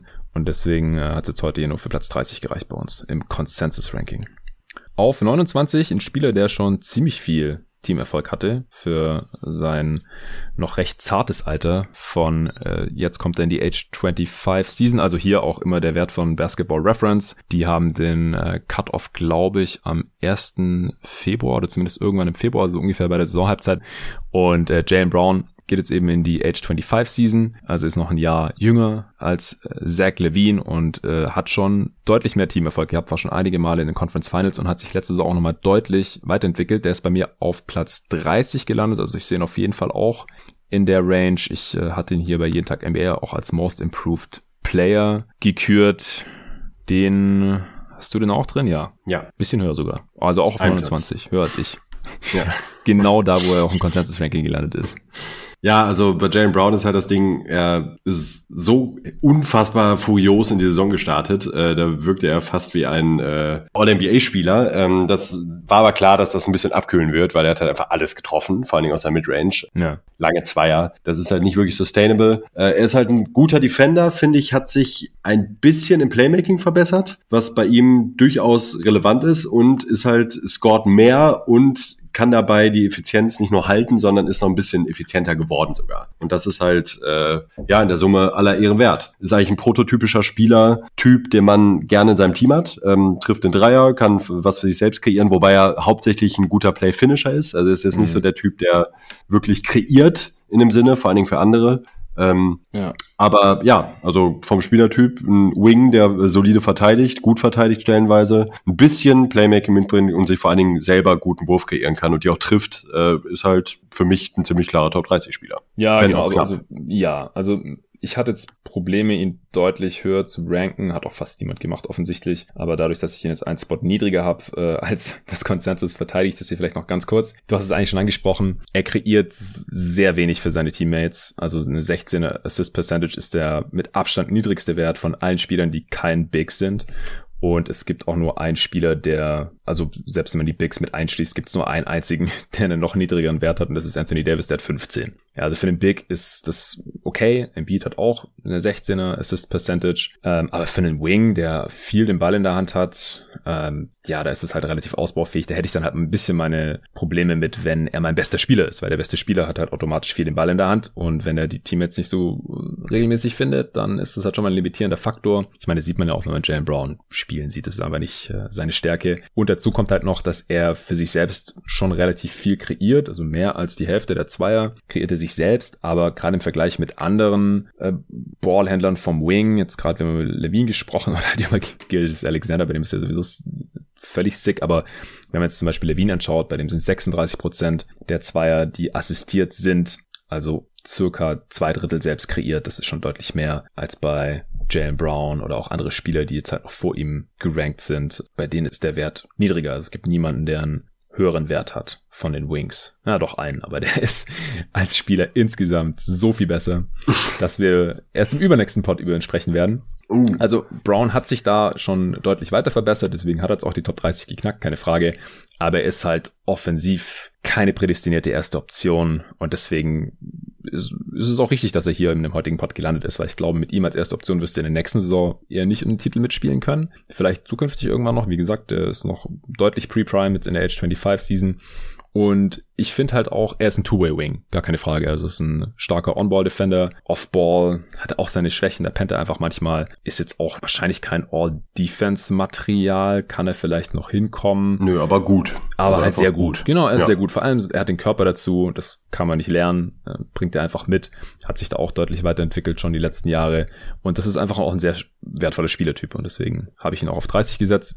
Im Consensus-Ranking, wie gesagt, auf 29 mit 29 Punkten, also sechs mehr als Zach Levine und zwei weniger als der Spieler, der vor ihm gelandet ist. Das ist Jamal Murray und damit der erste Spieler, der in, im Consensus-Ranking gelandet ist und den ich nicht drin habe im Ranking. Also hier nochmal dazu gesagt. Hat die Verletzung eine große Rolle gespielt? Nee, eine kleine. Also wie gesagt, Vorgabe war, Spieler ist fit, also wir gehen davon aus, Jamal Murray geht fit in die Saison und ist dein bester Spieler, aber natürlich sind wir keine Wunderheiler, also müssen halt davon ausgehen, also wir projizieren das Niveau, das man realistisch erwarten kann, wenn man halt mal einen Kreuzbandriss hatte als Guard. Das ist überhaupt kein Todesurteil mehr heutzutage für NBA-Spieler, das ist lange nicht die schlimmste Verletzung, die man haben kann. Es könnte sogar sein, dass er wieder quasi genauso spielt wie vorher. Das ist für mich jetzt nicht hier entscheidend, äh, sondern für mich ist dabei eher entscheidend, dass er ein geiler Playoff-Spieler ist, aber da muss man halt mit ihm als ersten Spieler, als besten Spieler erstmal hinkommen, weil in der Regular Season spielt er einfach konstant schlechter als in den Playoffs. Und das, damit habe ich dann halt ein Problem. Wir kennen ihn halt auch nur ja. als Sidekick von Nikola Jokic und dass ja. man neben dem relativ easy geil aussehen kann, das verwundert halt auch nicht besonders. Also ich habe hier einfach noch zu viele andere Spieler, um, um genau zu sein, 30, ich habe ihn auf 31, andere Spieler gesehen, die, bei denen ich weniger Kopfschmerzen hätte, wenn sie meine erste Option nennen. Also es ist sehr knapp. Ich kann es verstehen, wenn man ihn drin hat. Ähm, bei mir hat es nicht ganz geschafft. Ja, also ich, ich finde, also er hat ja dann doch noch mal zumindest einen klitzekleinen Sprung in der Regular Season gemacht im letzten Jahr im Verhältnis zum Vorjahr. Ähm, ich weiß jetzt nicht, ob ich damit rechnen würde, dass er den noch mal machen könnte oder würde in der Regular Season, aber ich sehe jetzt, um ehrlich zu sein, nicht, was ihn jetzt schlechter macht als ein SGA Beispiel, beispielsweise. Bis auf die Defense, die jetzt bei SGA stellenweise auch enttäuschend eher ausfällt und das Playmaking vielleicht. Aber ja, klar, er hat jetzt von den, von den Totals, äh, kommt er nicht ganz dran, aber wenn man eben dazu nimmt, dass er halt eben gezeigt hat, dass er in den Playoffs eine absolute Macht sein kann, mhm. ähm, finde ich jetzt halt gerade auch die letzte Regular Season halt durchaus zumindest vergleichbar. Es ist jetzt nicht so, als würde er da irgendwie stark abfallen. Ja, eine deutlich niedrige Usage, 26 gegenüber ja, 32. Ja, er ist ineffizienter. Klar, also ist SGA, also kein SGA, SGA so. ist halt bei allem ja, besser ja. als Murray, also wenn auch teilweise nur leicht, aber er ist halt überall statistisch besser. Kleinere Sample Size, okay. In Playoffs bisher weniger gezeigt, okay. Aber SGA hat sich das halt alles selbst erarbeiten müssen und Murray wie gesagt, er, er, muss als bester ja. Spieler funktionieren. Da hast du keinen Jokic neben dir, auch niemand, der ansatzweise so gut ist wie Jokic, der auch für einen kreiert. Und ja, Murray, der hat sich in der letzten Saison auch deutlich mehr selbst erarbeitet als in den vorherigen Saisons. Davor hat er fast jeden zweiten Zweier aufgelegt bekommen, in der letzten nur noch zwei Drittel aller Zweier. Ähm, aber er bekommt auch 58 Prozent seiner Dreier aufgelegt. Also ja, als erste Option. Wie gesagt, ich habe ihn auf 31, ist es ja, relativ ja, knapp. Ich habe ihn relativ deutlich hinter SGA ähm, und auch ein bisschen hinter Zach Levine. Er, er geht so in diese Richtung. Ja, mhm. das schon. Ja, ich mag halt Spieler, die zumindest schon mal gezeigt haben, dass sie in den Playoffs explodieren können. Ja, genau. Und aber das halt Übung, auch nicht nur in einem Spiel. Ja, aber in diese Übung muss man halt ja erstmal hinkommen. Das, ist ja kein ja, klar, ja, klar, Spieler-Ranking. Man muss die Regular Season erstmal 82 Spiele irgendwie. Ja. ja. Und ja, Murray hat halt auch die letzten beiden Saisons relativ viel verpasst. Wie gesagt, wir gehen davon aus, dass er fit ist und keine schwere Verletzung hat. Ähm, aber muss dann halt auch erst wieder fit bleiben. Das ist vielleicht so die letzte Nuance, die ihn bei mir rausgekickt hat. Ja, er hat sich schon nochmal weiterentwickelt in der letzten Saison. Das will ich ihm auch gar nicht absprechen. War so effizient wie nie zuvor. Ja. Dreier ist auch so gut gefallen wie nie zuvor. Mit über 40 Prozent. Das war davor halt auch immer so ein bisschen weird bei ihm. Das dass er die Dreier nie ganz so hochprozentig getroffen hat, wie man es ihm eigentlich zutrauen würde vom Touch her. Ja, ein bisschen wie, wie, wie, wie Booker eigentlich. Ja, Davon, äh, ja, ja, stimmt. Wo man immer denkt, war so richtige Elite-Shooter und äh, wenn man sich die Zahlen anguckt, denkt man immer so, hm. Äh, ja, ich würde mich freuen, ja. wenn, wenn Booker auch mal 41 Prozent treffen würde, wie Murray das letztes, letzte Saison geschafft hat in den 48 Spielen, bis er sich dann leider verletzt hat. Gut, kommen wir zum nächsten Spieler. Das ist äh, Rang 27. Der hat 36 Punkte erhalten. Das sind fünf mehr als Jamal Murray und das ist Drew Holiday, äh, frisch gebackener NBA-Champ und Goldmedaillengewinner bei Olympia, wo er auch keine kleine Rolle gespielt hat, also wirklich sick, der hat sich in den Flieger gesetzt, ist nach Japan geflogen und hat dann dort direkt verteidigt wie so ein Irre, nachdem er gerade halt erst 16 Mal in Playoffs gewonnen hatte und da auch die ganze Zeit verteidigen musste wie ein Irre. Also ich glaube defensiv, ja, wenn es hier ein Defensiv-Ranking wäre, dann äh, wäre irgendwie ein Top 5. Also ich habe ja auch, ich habe ja auch einen Pod aufgenommen mit Tobi zu den All-Defense-Teams, da hatte ich ihn auch im, im First Team, wenn mich gerade nicht alles täuscht. Aber äh, wenn es halt um ihn als besten Spieler deines Teams geht, dann ist er natürlich deutlich weiter unten anzusiedeln. Gar keine Frage. Ich habe ihn auf 23, sogar noch vier Spots äh, weiter oben. An ihm haben sich auch so ein bisschen die Geister geschieden. Manche hatten ihn gar nicht drin, dann andere hatten ihn auch noch weiter oben, irgendwie so um 20 herum. Oder halt so auf dem Niveau, wo ich ihn jetzt auch hatte. Hattest du ihn? Bisschen 24. Bei ja. ja, erklär mal. Wieso ja, Drew macht halt Winning Plays, ganz einfach. Das haben wir jetzt in den Play Playoffs, also sowohl defensiv als auch offensiv. Er hat absolute No-Shows teilweise gezeigt in einzelnen ja. Spielen. Das ist so. Und trotzdem, und das ist halt das, Faszinierende bei ihm, äh, wenn man sich am Ende die Zahlen und auch die On-Off-Werte anguckt, war er halt eigentlich im Grunde immer ein Plusspieler. Selbst in den Spielern, wo er halt wirklich nichts getroffen hat. Aber da würde ich dann wiederum auch auf der gleichen Seite nicht so weit gehen und sagen, äh, er war jetzt ein krasser Impact-Player, wenn er zwei von 15 geworfen hat. Und solche oder zumindest vergleichbare Spieler hatte er halt. Ja. Trotzdem hat er halt auch in entscheidenden äh, Crunch-Time und Klatsch-Situationen Winning-Plays gemacht. Und das, wie ich eingangs schon gesagt habe, offensiv und defensiv. Also ein absoluter Kettenhund. Er kann halt wirklich die besten Scorer am Wing, wenn sie jetzt nicht super riesig sind, sondern eher so Guard-Level haben, wirklich mhm. an die Leine legen und den echt Probleme machen. Offensiv ein echt guter Playmaker, ein verlässlicher Playmaker vor allen Dingen auch, schmeißt den Ball nicht weg. Und ja, das Shooting ist ein bisschen shaky und generell kann die Offense ein bisschen shaky sein. Wenn man sich aber wiederum auch die Gesamtzahlen anguckt von äh, den vergangenen Playoffs jetzt, ist es nicht katastrophal. Also es ist auf keinen Fall gut, wirklich nicht. Also es sollte auch besser sein für ihn und ich glaube auch, dass er das grundsätzlich besser kann. Aber es war jetzt halt auch nicht total schrecklich. True Shooting 48 Prozent ist schon mies. Über die Playoffs? Ähm, in den Playoffs. Der, okay. Ja, ist schon ziemlich mies. Ich habe das, 100, ich hab das 110er Offensivrating im Kopf. Das ist ja, ja eben, das ist halt. Aber er hat halt trotzdem ein 110er Offensivrating. Und das spricht halt dafür, dass halt auch Playmaking. abseits von echt katastrophalem, ja, echt katastrophalem Shotmaking trotzdem einen guten Impact bringen kann. Und deshalb glaube ich halt, äh, dass das eher ein Ausreißer war, dass er offensiv nicht so funktioniert hat und ein paar Würfe mehr trifft und dann macht ihn das gleich nochmal eine Schippe besser. Ja, er hat auch die Freiwürfe äh, echt nicht getroffen. 71 Prozent in den Playoffs, ja, 30 Prozent Dreier. Ja, also äh, es sah teilweise, wenn man die Spiele geschaut hat, noch schlimmer aus, als es die Stats im Endeffekt aussehen. Ist gar keine Frage. Aber ich finde halt auch, dass der in, den, in der Regular Season halt auch total abliefert. Und wie gesagt, hier bei unserer Übung muss man auch erstmal die Playoffs erreichen. Er hat eine niedrigere Usage, ähnlich wie Lowry äh, und noch ein paar andere Spieler, über die noch sprechen werden. Er geht jetzt in die Age 31 Season. Ich denke, er kann das Niveau erstmal noch halten. Und wie gesagt, hier in dem Pot hier Da werden wir heute wahrscheinlich keine Spieler besprechen, äh, wo wir sagen können, hey, das ist unser bester Mann, damit holen wir jetzt den Titel. Denn das ist Joe Holiday nicht. Aber er ist eine sehr gute zweite Option. Es gab ja auch passionierte Diskussionen, ob jetzt er oder Middleton der zweitbeste Spieler der Bucks ist. Ich würde immer noch nicht unbedingt den Case machen, dass er der zweitbeste Spieler der Bucks ist, aber ich habe ihn genau einen Spot hinter dem anderen Kandidaten der Bucks, Chris Middleton, gerankt. Mhm. Also ich finde, es ist sehr, sehr knapp. Ja. Ähm, die bringen einfach verschiedene Skillsets mit. Holiday ist der deutlich bessere Playmaker für andere. Gerade in den Playoffs, da hat er auch noch mal mehr gezeigt als in der Regular Season, was einfach kreieren für andere angeht und auch in Transition pushen und Hit-Ahead-Pässe und sowas. War auch dringend nötig, weil die Bucks Offense, die hat teilweise wirklich gestottert und damit konnte er halt sein wirklich shaky Shooting teilweise oder unkonstantes Shooting wettmachen und da sah Chris Middleton auch nicht besser aus. Also Middleton war halt auch in den Playoffs unterm Strich gar nicht effizienter als Holiday, darf man nicht vergessen. Er hat halt nur hier und da äh, öfter mal übernehmen können, als bei Holiday der Fall ist, der das aber auch immer wieder gezeigt hat. Also es ist einfach so die, die Inkonstanz, die einer so ein bisschen stört. Unterm Strich hat das sowohl in den Playoffs gepasst und in der Regular Season sowieso. Also 121er Offensivrating für Drew Holiday, das äh, ist über jeden Zweifel erhaben. Das ist besser als SGA, besser als Levine, viel besser als Jalen Brown zum Beispiel. Wie gesagt, etwas kleinere offensive Rolle als jetzt diese Dudes, Levine und SGA beide über 30er Usage, Jalen Brown knapp drunter da profitiert Holiday halt schon davon, dass er eine kleinere offensive Rolle hat. Aber defensiv ist er der Beste von all diesen genannten. Das ist äh, gar keine Frage. Äh, du hast seine ganzen anderen Vorzüge auch schon genannt. Und er kreiert sich auch ziemlich viel selbst. Also da kann man sich halt auch auf ihn verlassen. Er ist jetzt kein reiner Spot-Up-Shoot oder so. Er kreiert sich jeden zweiten Dreier selbst. Zwei Drittel seiner Zweier kreiert er sich selbst. Das ist auf jeden Fall auch äh, viel wert als einer der besten oder halt der beste Spieler deines Teams. Ich kann mir vorstellen, dass jetzt ein bisschen Recency Bias ist. Ich hatte ihn letztes Jahr auch nicht in der Top 25 drin. Ja.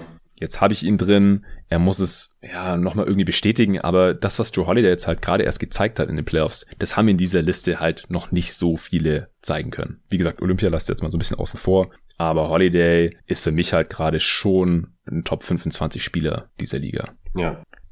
Consensus-Ranking, wie gesagt, nur auf Platz 27, aber ich denke, das äh, kommt ungefähr hin auf Platz 26. Da gibt's jetzt einen ganz interessanten Fall. Da gab's auch extreme Ergebnisse. Manche hatten ihn gar nicht drin, manche hatten ihn äh, safe in den Top 20.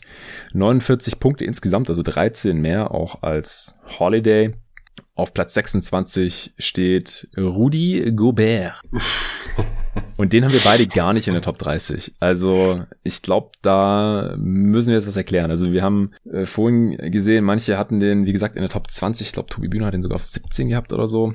Und dann andere halt auch wiederum gar nicht drin. Ich glaube, das ist einfach so ein bisschen die Frage, was hält man von Rudi Gobert als besten Spieler? Und haben wir das schon gesehen? Also hält man Rudy Gobert für den besten Spieler der Utah Jazz auch? Also da waren manche, die eine Liste hier abgegeben haben, auch ein bisschen inkonsequent. Die haben Rudy Gobert sehr hoch gerankt, obwohl sie Donovan Mitchell noch höher gerankt hatten. Das heißt, ihrer eigenen Meinung nach haben sie Rudy Gobert noch gar nicht als besten Spieler eines Teams gesehen, haben aber schon gesehen, was die Jazz eben erreicht haben oder eben auch nicht erreicht haben. Und zwar, dass sie in den Playoffs jetzt noch nicht so weit gekommen sind mit Rudy Gobert und wie ich eben auch behaupten würde, eben auch wegen Rudy Gobert, weil er halt ein super Regular Season Spieler ist, wenn du Rudy Gobert drin hast, ich glaube, selbst wenn er dein bester Spieler ist, also wenn du halt dann einen schlechteren Playmaker oder Topscorer als Donovan Mitchell drin hast und dann halt nur noch Spieler, die auf dem Niveau sind, auf dem sich die anderen Jazz vielleicht bewegt haben jetzt in der letzten Regular Season, dann spielst du da ganz oben mit. Aber in den Playoffs haben wir halt auch gesehen, da geht sein Wert halt so ein bisschen verloren. Wir haben uns ja erst neulich ausführlich über Gobert unterhalten in der Redraft 2013 vor zwei Wochen. Aber ich, ich denke halt, wenn du, wenn du da stehst und siehst, Rudi Gobert ist mein bester Spieler, mein klar bester, bester Spieler, Spieler in der Playoff-Serie. Ja, ja, du denkst, wie scheme ich jetzt auch gegen den Gegner oder denkst dir, was habe ich jetzt für krasse Vorteile durch Rudi Gobert? Also ja, ich will den Wert jetzt nicht schmälern in der Hinsicht, dass man denkt, ja, ist irgend so ein dahergelaufener 0815 Center. Auf keinen Fall. Aber denke ich mir wirklich in der Playoff-Serie, also jetzt mal in der potenziellen Playoff-Serie, egal gegen welches West-Team das in die Playoffs kommen könnte, realistisch. Geil, ich habe Rudi Gobert und der Gegner hat Spieler X. Und das Ding ist halt, mir fallen halt problemlos 30 Spieler ein, die ich als Spieler X nennen würde, wo ich ja. mir denke, finde ich cooler, um ehrlich zu sein, in der Playoff-Serie. Ja, das ist genau das Ding. Also wie gesagt, hier die Spiele, die wir heute besprechen, ist es schwer, einen Case zu machen, zu sagen, hier, wir gewinnen jetzt den Titel. Aber mit, wenn ich, wenn Rudi Gobert klar mein bester Spieler ist und dahinter habe ich dann halt, dahinter, ja, also ich habe davor keinen Donovan Mitchell und halt irgendwelche Playmaker aus der zweiten Reihe, dann reicht es halt offensiv höchstwahrscheinlich nicht, weil Gobert ist offensiv ein Rollenspieler. Er ist super in dem, was er macht, ist ein super vertikaler Space, auch ein richtig geiler Rollman, ist da super effizient, aber ansonsten macht er halt nicht viel aus offensiv über uns holen. Du kannst den Ball nicht im Post geben, der hat überhaupt keinen Wurf, äh, der macht das Feld natürlich dann auch nicht breit, also er ist ein vertikaler Spacer, aber kein horizontaler Spacer und mir fällt es halt super schwer, einen offensiven Rollenspieler in die Top 30 zu packen, geschweige denn in die Top 20, egal wie gut der defensiv ist in der Regular Season, weil in den Playoffs haben wir auch gesehen, da haben einfach Bigs, die ein bisschen mobiler sind noch als Rudy Gobert, also die schneller in Space unterwegs sind zwischen Dreierlinie und dann wieder zurück sein können, um den Ring zu beschützen, die auch noch besser switchen können als Rudy Gobert. Das kann er ein bisschen machen, aber halt auch nicht so gut wie andere Spiele, über die wir hier noch sprechen werden. Playoff Defender, Bigs. Er ist einfach limitiert in den Playoffs, ganz einfach. Ist da einfach, ist ein bisschen limitiert. limitiert. Und jetzt ist halt die Frage, wie schwerwiegend sieht man diese Limitation? Manche anscheinend nicht ganz so schwerwiegend. Äh, oder sie haben das einfach ein bisschen anders interpretiert mit dem Rudy Gobert ist jetzt mein bester Spieler, aber äh, für diese Übung sehe ich ihn halt knapp nicht in der Top 30. Da habe ich einfach zu viele andere Spieler, die deren Gesamtimpact ich als positiver sehe, weil sie offensiv so viel mehr können und dadurch halt das Team auf ein anderes Level heben können, vor allem in den Playoffs oder in der Playoff-Serie. Ja. Trotzdem auf 26 im Consensus Ranking auf 25 haben wir einen anderen Big, der auch ein paar mehr Ball-Skills hat, der defensiv nicht so dominant ist wie Rudy Gobert, dafür ein bisschen vielseitiger, deswegen hat er es bei mir auch reingeschafft ins Ranking. Ich habe ihn auf 27, er ist auf 25 gelandet mit 57 Punkten, also auch 8 mehr als Rudy Gobert. Du hast ihn auch drin, das ist Bam Adebayo. Ja, also ist halt eigentlich direkt das perfekte Gegenbeispiel, wo ich mir denke, bei Bam, ähm, der ermöglicht mir halt in der Defense auch in den Playoffs eben eine Menge, weil er halt einfach so viel variabler ist. Er macht mhm. in der Spitze defensiv nicht so gut wie Gobert wahrscheinlich, also beziehungsweise er macht in der Spitze defensiv nicht so gut wie Robert den, äh, Gobert den Ring beschützt. Genau. Gleichzeitig ähm, bietet er mir aber durch seine Flexibilität halt eben ganz andere Möglichkeiten, gerade in dem Playoff-Setting. Ich kann mit ihm mal problemlos Small spielen, ich kann äh, ihn auch mal am Perimeter verteidigen lassen, er ist ein guter Help-Defender. Und offensiv, ja, muss man jetzt schon sagen, ich weiß nicht, ob das zu hoch gegriffen ist, aber ähm, trennt ihn schon eine Welt von, von Gobert. Der mittlerweile trifft ja. er eben auch Midrange-Würfe, versucht die auch, nimmt die auch, kann vor allem mit dem Ball echt was anfangen, ist ein Playmaker, was für einen Big Man auch nicht gerade unvorteilhaft ist. Und ist allein dadurch, ich, ich finde, das hat ihn ja vor allen Dingen in der Bubble auch schon so ausgezeichnet, dass er trotz damals auch wirklich nicht vorhandenem Wurf, er hat halt auch einfach gar keinen Dreier genommen, einfach nicht vom Feld zu spielen war, also keine Chance. Ähm, und das ist für mich halt Gold wert bei einem Big Man, äh, gerade aktuell in der Liga. Wenn du einen Big Man hast, der defensiv wirklich Impact zeigt und offensiv so viel, dass du sagst, äh, er kann halt bei weitem nicht stehen gelassen werden, ähm, ist das ein absoluter Mehrwert für ein Team und dafür auch und auch über eine Regular Season. Und deshalb war es für mich eigentlich sehr klar, dass ich ihn locker in den Top 30 sehe. Ja, wo hattest du ihn? Du hast ein bisschen höher als ich. Äh, 24. Du hattest ihn letztes Jahr, glaube ich, sogar in deinen Top 20. Ja, ja. letztes täuscht. Jahr hatte ich, ihn, hatte ich ihn noch höher. Da war ich von der Bubble auch ein bisschen geflasht, dass war auf jeden Fall Recency Bias noch ja, mit dabei, ich weil ich würde sogar sagen, dass er jetzt sogar besser gespielt hat dieses in Jahr. In der Regular als, Season, äh, ja, aber ja. in den Playoffs war, in den Playoffs also, pff, da, in den Playoffs war Miami aber einfach ja, generell scheiße, die, Team. die Bucks sehr gut. Ja. So, also die Kombination war halt. Äh, Fand ich schon erschreckend, wie wenig er da dem Game seinen Stempel aufdrücken konnte. Also vor allem auch defensiv fand ich echt, also war irgendwie ein Schatten, also das ganze Team halt, der äh, Bubble Heat, will ich jetzt auch nicht überbewerten, waren halt nur ein paar Spiele, aber es hat bei mir schon eine Rolle gespielt, wieso ich ihn jetzt nicht in die Top 25 gepackt habe, wo ich ihn ja letztes Jahr noch hatte, ich hatte noch 24, er ist jetzt drei Spots de facto abgefallen, obwohl er sich eigentlich verbessert hat. Denn ja, als besten Spieler hätte ich halt schon ein bisschen, bisschen Kopfschmerzen auch offensiv, weil klar, er kann was kreieren, auch viel besser als Rudy Gobert. Er hat auch eine deutlich höhere Usage. 25er Usage ist auch höher als noch in der vorhergegangenen Saison, ist super effizient, 1,25 Shots äh, Points per Shot Attempt, 122er Offensivrating, 27% Assist Rate, also bereitet ja mehr als jeden vierten äh, Korb seiner Teammates vor, wenn er auf dem Feld ist, äh, kann sich auch ein paar Zweier selbst kreieren, also 66% Assisted bei den Zweiern ist schon sehr hoher Wert, also auch höher als jeder andere Wert hier von, von allen, aber halt äh, deutlich mehr als zum Rudi Gobert. Also wie gesagt, Adebayo hat halt Ballskills, der kann auch mal den Ball nach vorne bringen. Das kannst du dir bei Gobert überhaupt nicht vorstellen. Du kannst ihm den Ball in die Hand drücken und dann kann Adebayo schon was machen. Ja. Aber mit der 25er Usage, da ist halt auch hier eher am unteren Ende. Das ist halt die, die offensive Rolle hat er bisher noch nicht gezeigt, dass sie so groß sein kann wie von der ersten Option. Das ist halt ganz klar Jimmy Butler bei dem Miami Heat. Das war auch noch ein Dragic, der jetzt da war. Jetzt wird es auch eher ein Lowry sein, wenn er da ist oder zumindest halt so auf einem Niveau. Aber wie wir es jetzt schon tausendmal gesagt haben, wahrscheinlich jetzt äh, auch nicht mehr so oft wiederholen müssen. Das ist jetzt heute hier bei den Plätzen 21 bis 30 halt einfach noch nicht gegeben, dass wir sagen können, Adebayo ist dein bester Spieler oder auch die anderen hier und äh, dann, dann zocken wir ja locker um die Championship mit. Aber ich hätte bei Adebayo auf jeden Fall ein deutlich besseres Gefühl als bei Gobert. Ich äh, habe ihn ja jetzt auch noch vor, vor seinem neuen Teammate Lowry, vor Jalen Brown ähm, und eben auch vor zum Beispiel Jamal Murray, weil er halt, wie gesagt, defensiv kannst du halt schon dein System um ihn herum bauen. Ich finde, bei ihm fällt immer so ein bisschen unter den Tisch, dass er kein so toller Rim Protector ist. Da ist er wirklich nicht annähernd. Also Gobert ist der beste Rim Protector der Liga. Kann man, glaube ich, einfach so mit Fug und Recht behaupten.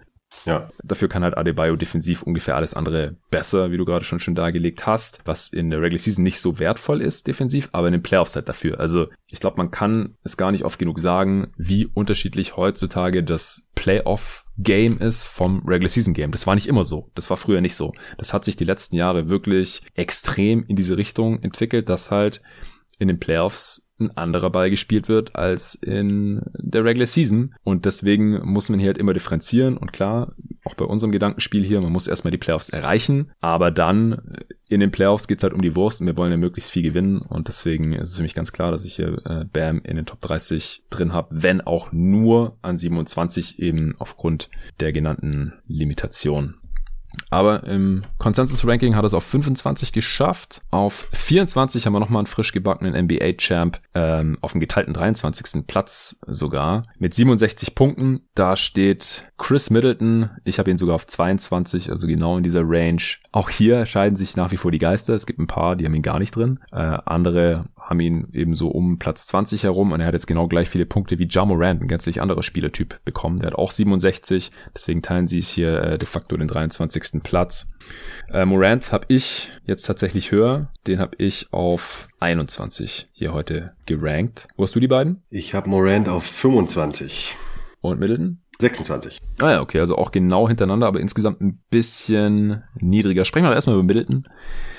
Äh, letztes Jahr hat bei dir noch Hashtag Middleton verpiss dich regiert. Jetzt ähm, bist du nicht mehr umhingekommen, ihn auch hier mit reinzunehmen. Nee, er hat halt seine Leistung nicht nur bestätigt, sondern stellenweise eben auch übertroffen.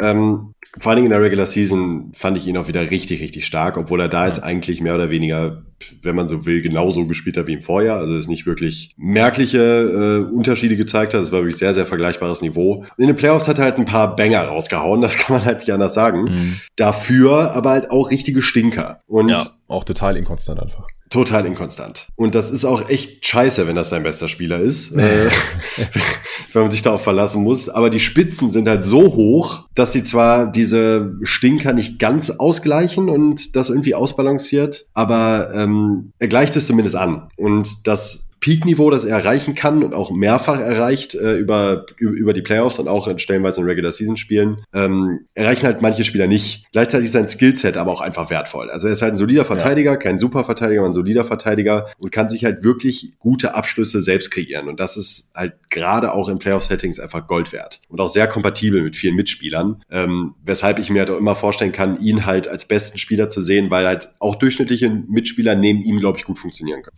Ja, ich glaube, man kann sich halt auch ganz gut vorstellen, weil er halt selbst in diesem Milwaukee Bucks Team mit Giannis Antetokounmpo zumindest im Halbfeld die beste Pull-up-Shooting-Option ist. Deswegen ist es halt nicht mehr so weit weg, sich vorzustellen, dass Mittel der beste Spieler ist, auch wenn Giannis natürlich sehr viel größeren Impact hat, äh, allein schon offensiv und dann, wenn wir noch die Defense mitzunehmen, müssen wir gar nicht mehr drüber sprechen.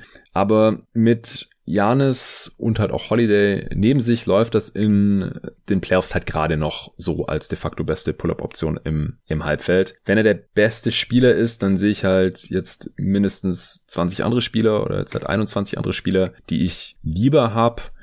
Ähm, aber ich, ich glaube, er hat jetzt genug gezeigt, auch wenn es in den Playoffs im Schnitt ineffizienter war als in der Regular Season. Und das ist übrigens jedes Jahr so in den Playoffs, außer wenn er gegen Celtic spielt.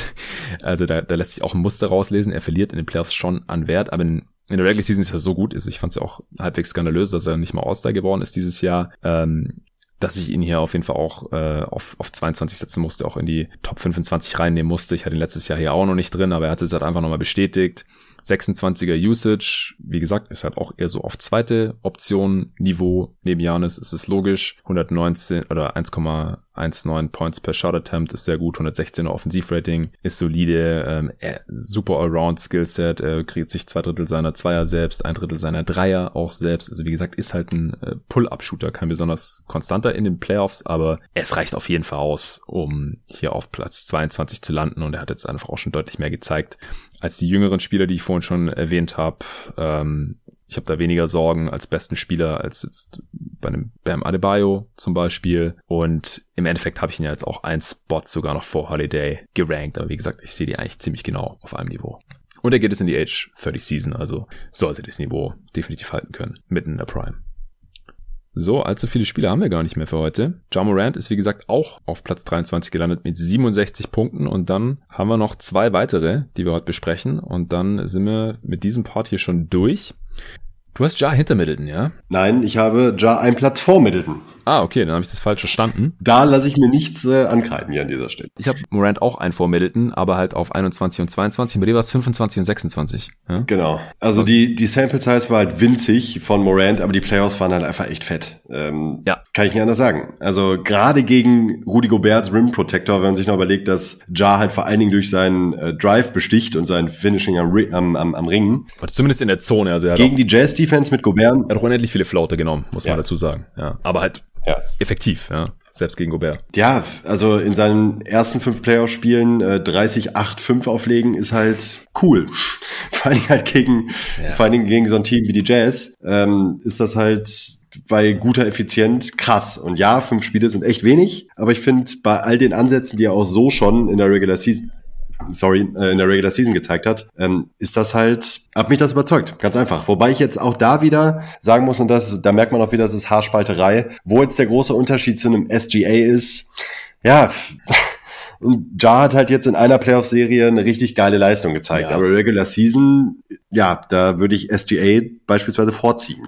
Es ist hier wirklich schwer. Also ich finde gerade in diesem Bereich zwischen 20 und 30 ist es bei den Spielern wirklich vielleicht stellenweise auch Sympathie oder eigener Geschmack, dass man bestimmte Vorlieben hat für bestimmte Spielertypen. Anders kann ich es hier tatsächlich gar nicht argumentieren, wenn ich ehrlich bin. Ja, also ich habe ihn äh, jetzt auch noch ein paar Spots vor dir, weil ich hier auch einfach davon ausgehe, dass er in der kommenden Saison einen Schritt nach vorne machen wird und wir mehr von dem Morant sehen werden, den äh, wir schon gegen die Jazz gesehen haben. Weil die Regular Season letztes Jahr, du hast es gerade schon angesprochen, die war jetzt nicht so toll. Also da fällt er gerade, was die Effizienz angeht, unglaublich ab gegenüber allen anderen Spielern, die ich hier drin habe auf meinem Top 30 Board. 108er Offensivrating, 1,07 Points per Shot Attempt bei einer 30er Usage. Das ist einfach unterdurchschnittlich, kann man nicht anders sagen. Er kreiert relativ viel für seine Mitspieler und er kreiert vor allem unglaublich viel für sich selbst. Also über 70 Prozent seiner Zweier sind off the dribble. Die Memphis Offense war jetzt auch nicht so super, nicht so viel Spacing, kaum jemand, der für ihn mal was kreiert oder so. Also als, als erste Option, er ist vielleicht so der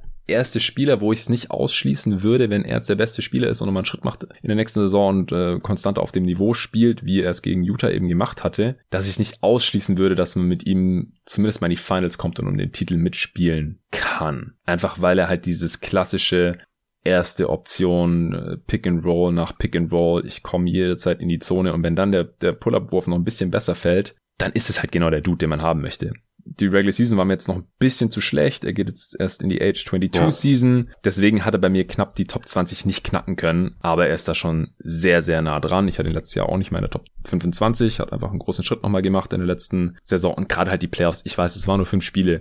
Aber es war halt auch nicht gegen irgendein Trash-Team. Und die, die Spiele waren halt auch nicht jedes Mal Blowouts, sondern die waren halt oft bis ins vierte Viertel auch viel knapper, als es den Jazz wahrscheinlich lieb war. Und gegen die beste Regular Season Defense der Liga zumindest. Äh, wie gesagt, in den Playoffs ist es dann einfach nicht mehr ganz so effektiv effektiv, aber muss man halt auch erstmal machen, wenn man das erste Mal da steht. Und das hat er jetzt halt hier auch zum Beispiel einem Levine voraus. In dieser Rolle hat er es auch einem SGA voraus.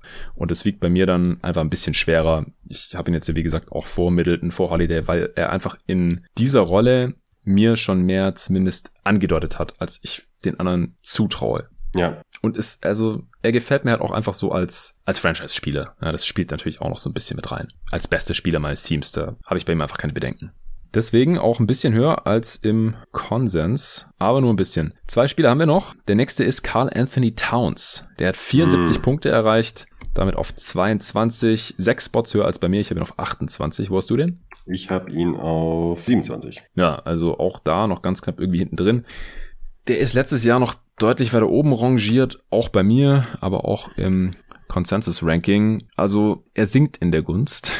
Und das finde ich auch total nachvollziehbar, weil der Teamerfolg, der lässt halt weiterhin auf sich warten, um es mal ja. so auszudrücken. Er geht jetzt in die Age 26 Season, er ist genauso alt wie Jokic zum Beispiel und der hat jetzt halt schon ganz andere Sachen gezeigt, auch als quasi One-Way-Spieler und mit zugegebenermaßen auch besseren Mitspielern. Aber wenn du halt noch nie in einem Winning-Team standest, also außer halt das eine, die eine Sorte, wo Butler da war und da war halt einfach nicht der beste Spieler, fällt es mir persönlich halt langsam auch schwerer dran zu glauben, dass ich mit Carl Anthony Towns als besten Spieler mehrere Playoff-Runden gewinnen kann. Ja, vor allen Dingen, er hat ja auch in den paar Playoff-Spielen, die er halt spielen konnte in seiner Karriere, auch nicht gerade angedeutet, dass man da sagen würde, okay, äh, er hat nur nie die Chance bekommen, weil seine Teams immer so schlecht waren. Ähm, wenn er dann aber die Möglichkeit Möglichkeit bekommt, dann liefert er auch. Das ist ja eben nicht der Fall. Und auch in der Regular Season, ja, trotz schlechter Mitspieler hätte ich mir von ihm oftmals dann doch einiges mehr erhofft. Ja, defensiv vor allem halt. Also offensiv ist er weiterhin ja sehr gut. Also ja, ja. er ist auch weiterhin vielleicht offensiv der talentierteste Big der Liga. Ja. Einfach mit der Athletik, der Mobilität, dem Ballgefühl und dem, dem Wurf halt auch. Die Kombination hat halt sonst niemand. Also. Ja, aber gemessen an dem Standard würdest du sagen, er holt das Maximum raus, auch offensiv, finde ich um echt sein nicht. Also mit den Mitspielern finde ich schon.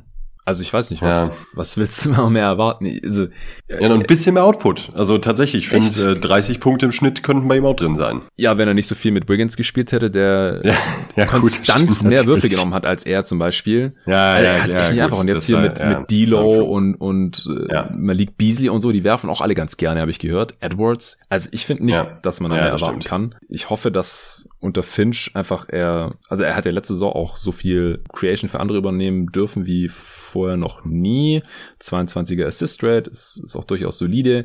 Kreiert auch für den Big relativ viel für sich selbst, fast jeden zweiten Zweier. Kann auch mal einen Dreier auf der Dribble nehmen, aber das passiert eher selten. Er ist super effizient. Äh, 28er Usage als Big auch relativ viel mehr als Adebayo auch zum Beispiel. 117er Offensivrating war schon mal ein bisschen effizienter, aber 1,23 Points per Shot Attempt, das ist nach wie vor gut. Also letztes Jahr war er individuell nicht ganz so stark, aber ich messe dem jetzt nicht so viel Bedeutung bei, einfach weil er selbst Covid hatte. Er hatte eine riesen Familientragödie, sieben Familienmitglieder äh, verloren dadurch, äh, so viel ich weiß, äh, Mutter an Covid gestorben und so weiter und so fort. Also es war einfach eine miese Saison für ihn. Aber für die kommende Saison packt er diese Top 30 für mich schon noch. Aber defensiv ist es halt mittlerweile einfach nicht mehr viel mehr als das reine Potenzial, das er am College gezeigt hat und in seiner Rookie-Saison noch. Danach war es einfach nur noch mies. Also er ist auch die letzten Jahre einer der schlechtesten Rim Protector. Also die Leute, die Gegner finishen einfach auch gut gegen ihn. Das kann man ja tracken. Das ist eine relativ verlässliche Tracking-Statistik, genauso wie gegen Jokic zum Beispiel. Und bei dem wird es immer angeführt. Das muss man natürlich auch bei Towns dann anführen. Und Towns hat halt nicht annähernd den Teamerfolg, den Jokic hat. Und deswegen kann man den mittlerweile, finde ich, einfach auch nicht mehr in der Top 20 ranken. Weil er mhm. das einfach noch nicht gezeigt hat. Und er wird eher, also ich würde sagen, er fällt eher noch weiter ab, wenn er jetzt äh, das Level hält. Also wenn er den offensiven ja. Output beibehält, defensiv weiter schlecht ist und die Teams weiter schlecht sind, in denen er spielt, dann äh, fällt er auch aus den Top 30 raus, finde ich. Genau, also gerade hier in dem Format, da projiziert man ja immer noch so ein bisschen oder man ja, kann bei ihm vielleicht fast schon sagen, man hofft, dass es dann eben endlich mal so weit ist und er mal Winning Basketball zeigen kann. Aber wenn das halt Jahr für Jahr nicht passiert und irgendwann ist er dann auf einmal 28 oder sowas oder vielleicht schon 30, dann ist es halt vorbei. Dann nimmt ihn niemand mehr in der Top 30. Und ich finde, das deutet sich jetzt hier halt schon langsam an. Also der ist wirklich die letzten Jahre bei dem Format immer weiter gefallen. Ich kann mich auch erinnern, noch bei dem U24, beste U24-Spieler vor ein paar Jahren, äh, da war er auch noch ganz oben mit dabei, einfach weil er so talentiert ist. Aber mittlerweile haben ihn ja selbst in seiner eigenen Draft-Class äh, Devin Booker hat ihn ja zum Beispiel schon safe überholt mittlerweile. Und ich hoffe mal, dass die Entwicklung jetzt irgendwann mal ein Ende findet.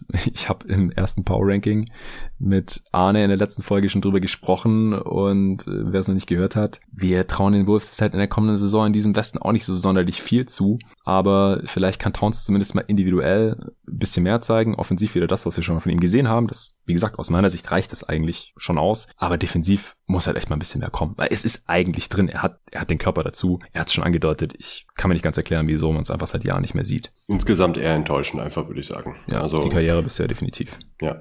Die Redraft kommt auch irgendwann. Ich bin gespannt. das ist schon die Übernächste. Da bin ich raus, da bin ich raus. Ja, du bist raus, ich weiß, aber ich, ich, ich glaube, Torben hat Bock. Mit dem habe ich damals schon Pots zu der Klasse aufgenommen. 2014er kommt auch mit ihm und dann mal sehen. 2015 ist dann die nächste. Letzter Spieler für heute im Consensus-Ranking mit riesigem Abstand vor Kyle Anthony Towns. Also 112 Punkte sind 28 mehr als Cat auf Rang 21. Bradley Beal. Wundert mich fast ein bisschen, dass der jetzt schon kommt. Also ich habe ihn zwar auch nur zwei Spots weiter vorne, aber ein, zwei Leute hatten ihn, glaube ich, gar nicht drin. Das tut ihm natürlich weh hier, aber viele hatten den in der Top 20 oder so um 15 herum. Du hattest ja, ihn auch so um den Dreh. 21. Ja, äh, genau auf 21, ja.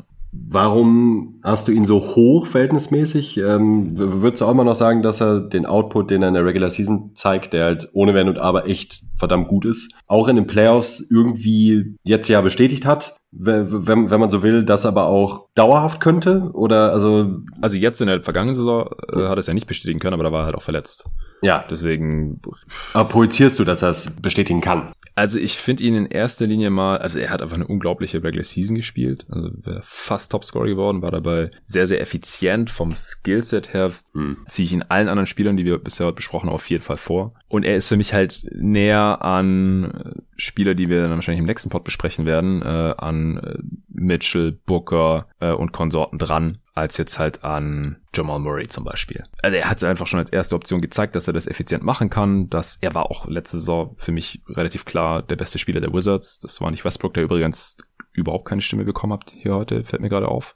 Also der, ja, die Hörer haben es gemerkt, er ist nicht in den äh, Top 38 äh, gelandet und äh, wird hier auch nicht in den Top 20 dann kommen, Spoiler Alert. Also Bradley Beal. Ähm, Eigentlich ist er eine prototypische erste Option, ne? wenn man mal, äh, wenn man es mal so Genau, das ist halt so das Ding. Also deswegen habe ich ihn halt in den Top 20 gepackt, weil ich mir halt vorstellen kann, wenn er der beste Spieler meines Teams ist und er dann einigermaßen passenden Kader drumherum hat, also halt in einem Contender-Team steht, auch wenn er der beste Spieler ist, dann kann man damit um den Titel mitspielen. Das würde ich nicht ausschließen. Er geht es in die Age 28 Season, hat eine 33er Usage gerockt, 114er Offensivrating, 1,2 äh, Points per Shot Attempt, ist jetzt nicht der tollste Playmaker für andere, aber bereitet immer noch jeden fünften Korb seiner Mitspieler vor, kreiert nicht so viel für sich selbst wie Levine zum Beispiel oder natürlich auch nicht wie SGA oder Kyle Lowry aber halt mehr als Jalen Brown zum Beispiel. Ja, jeder dritte Dreier ist off the dribble. Ja, das trotz des Volumens, ne, ist halt immer das Ding. Also, genau, also wie gesagt, er hat halt 30 Punkte pro Spiel gemacht. Ja. Und das halt sehr, sehr effizient. Und defensiv wird er mir zu schlecht geredet mittlerweile, klar. Also bei den Wizards äh, reißt sich wahrscheinlich keiner einen Arsch auf, der 30 Punkte pro Spiel macht auch noch. Aber wir haben es ja schon gesehen. Er hat auch den Körper dazu. Also ich glaube, dass der in den Playoffs, wenn er bei einem Contender wäre, kein defensives Loch wäre. Das glaube ich halt einfach nicht. Also ich habe ihn, wie gesagt, zwei Spots höher, als er jetzt hier gelandet ist. Das sind jetzt keine Welten, aber für mich war halt dann doch relativ klar ein Top 20 Spieler. Ja. Gut, dann hätten wir es für heute. Die Plätze 20 bis 11 gibt's in der nächsten Folge, die wir jetzt gleich aufnehmen werden, aber ihr könnt sie erst nächste Woche hören. Und die Top 10 dann natürlich in der darauf folgenden. Ihr dürft trotzdem gerne, auch wenn ich jetzt nicht großartig auf Twitter unterwegs sein werde im Urlaub, äh, das verkneife ich mir, äh, dürft ihr gerne Feedback geben, äh, ob ihr das alles ganz anders seht oder genauso, gerne positiv und negativ. Diskussionen sind ausdrücklich gewollt. Ihr dürft auch gerne mir auf Steady schreiben, wenn ihr irgendwas anders seht, solange ihr das halt konstruktiv macht und sagt, hier, der Spieler, das sehe ich anders, weil Gründe 1, 2, 3 und nicht, hey, ihr seid Hater. Das führt nirgendwo hin. Ansonsten gerne äh, euch an Nico wenden. Der wird wahrscheinlich öfter online sein als ich jetzt zumindest in den nächsten Wochen at Nico G GTG aber ihr dürft natürlich auch gerne fleißig jeden Tag NBA adden auf Twitter oder mir auf Instagram schreiben. Das ist natürlich auch noch eine Möglichkeit. Da freuen wir uns schon drauf, wie hier die Diskussionen entbrennen um die Plätze 38 bis 21. Und es wird sicherlich ja, nicht entspannter werden in den nächsten beiden Pods. Äh, wir freuen uns schon drauf. Vielen Dank fürs Zuhören und bis dahin.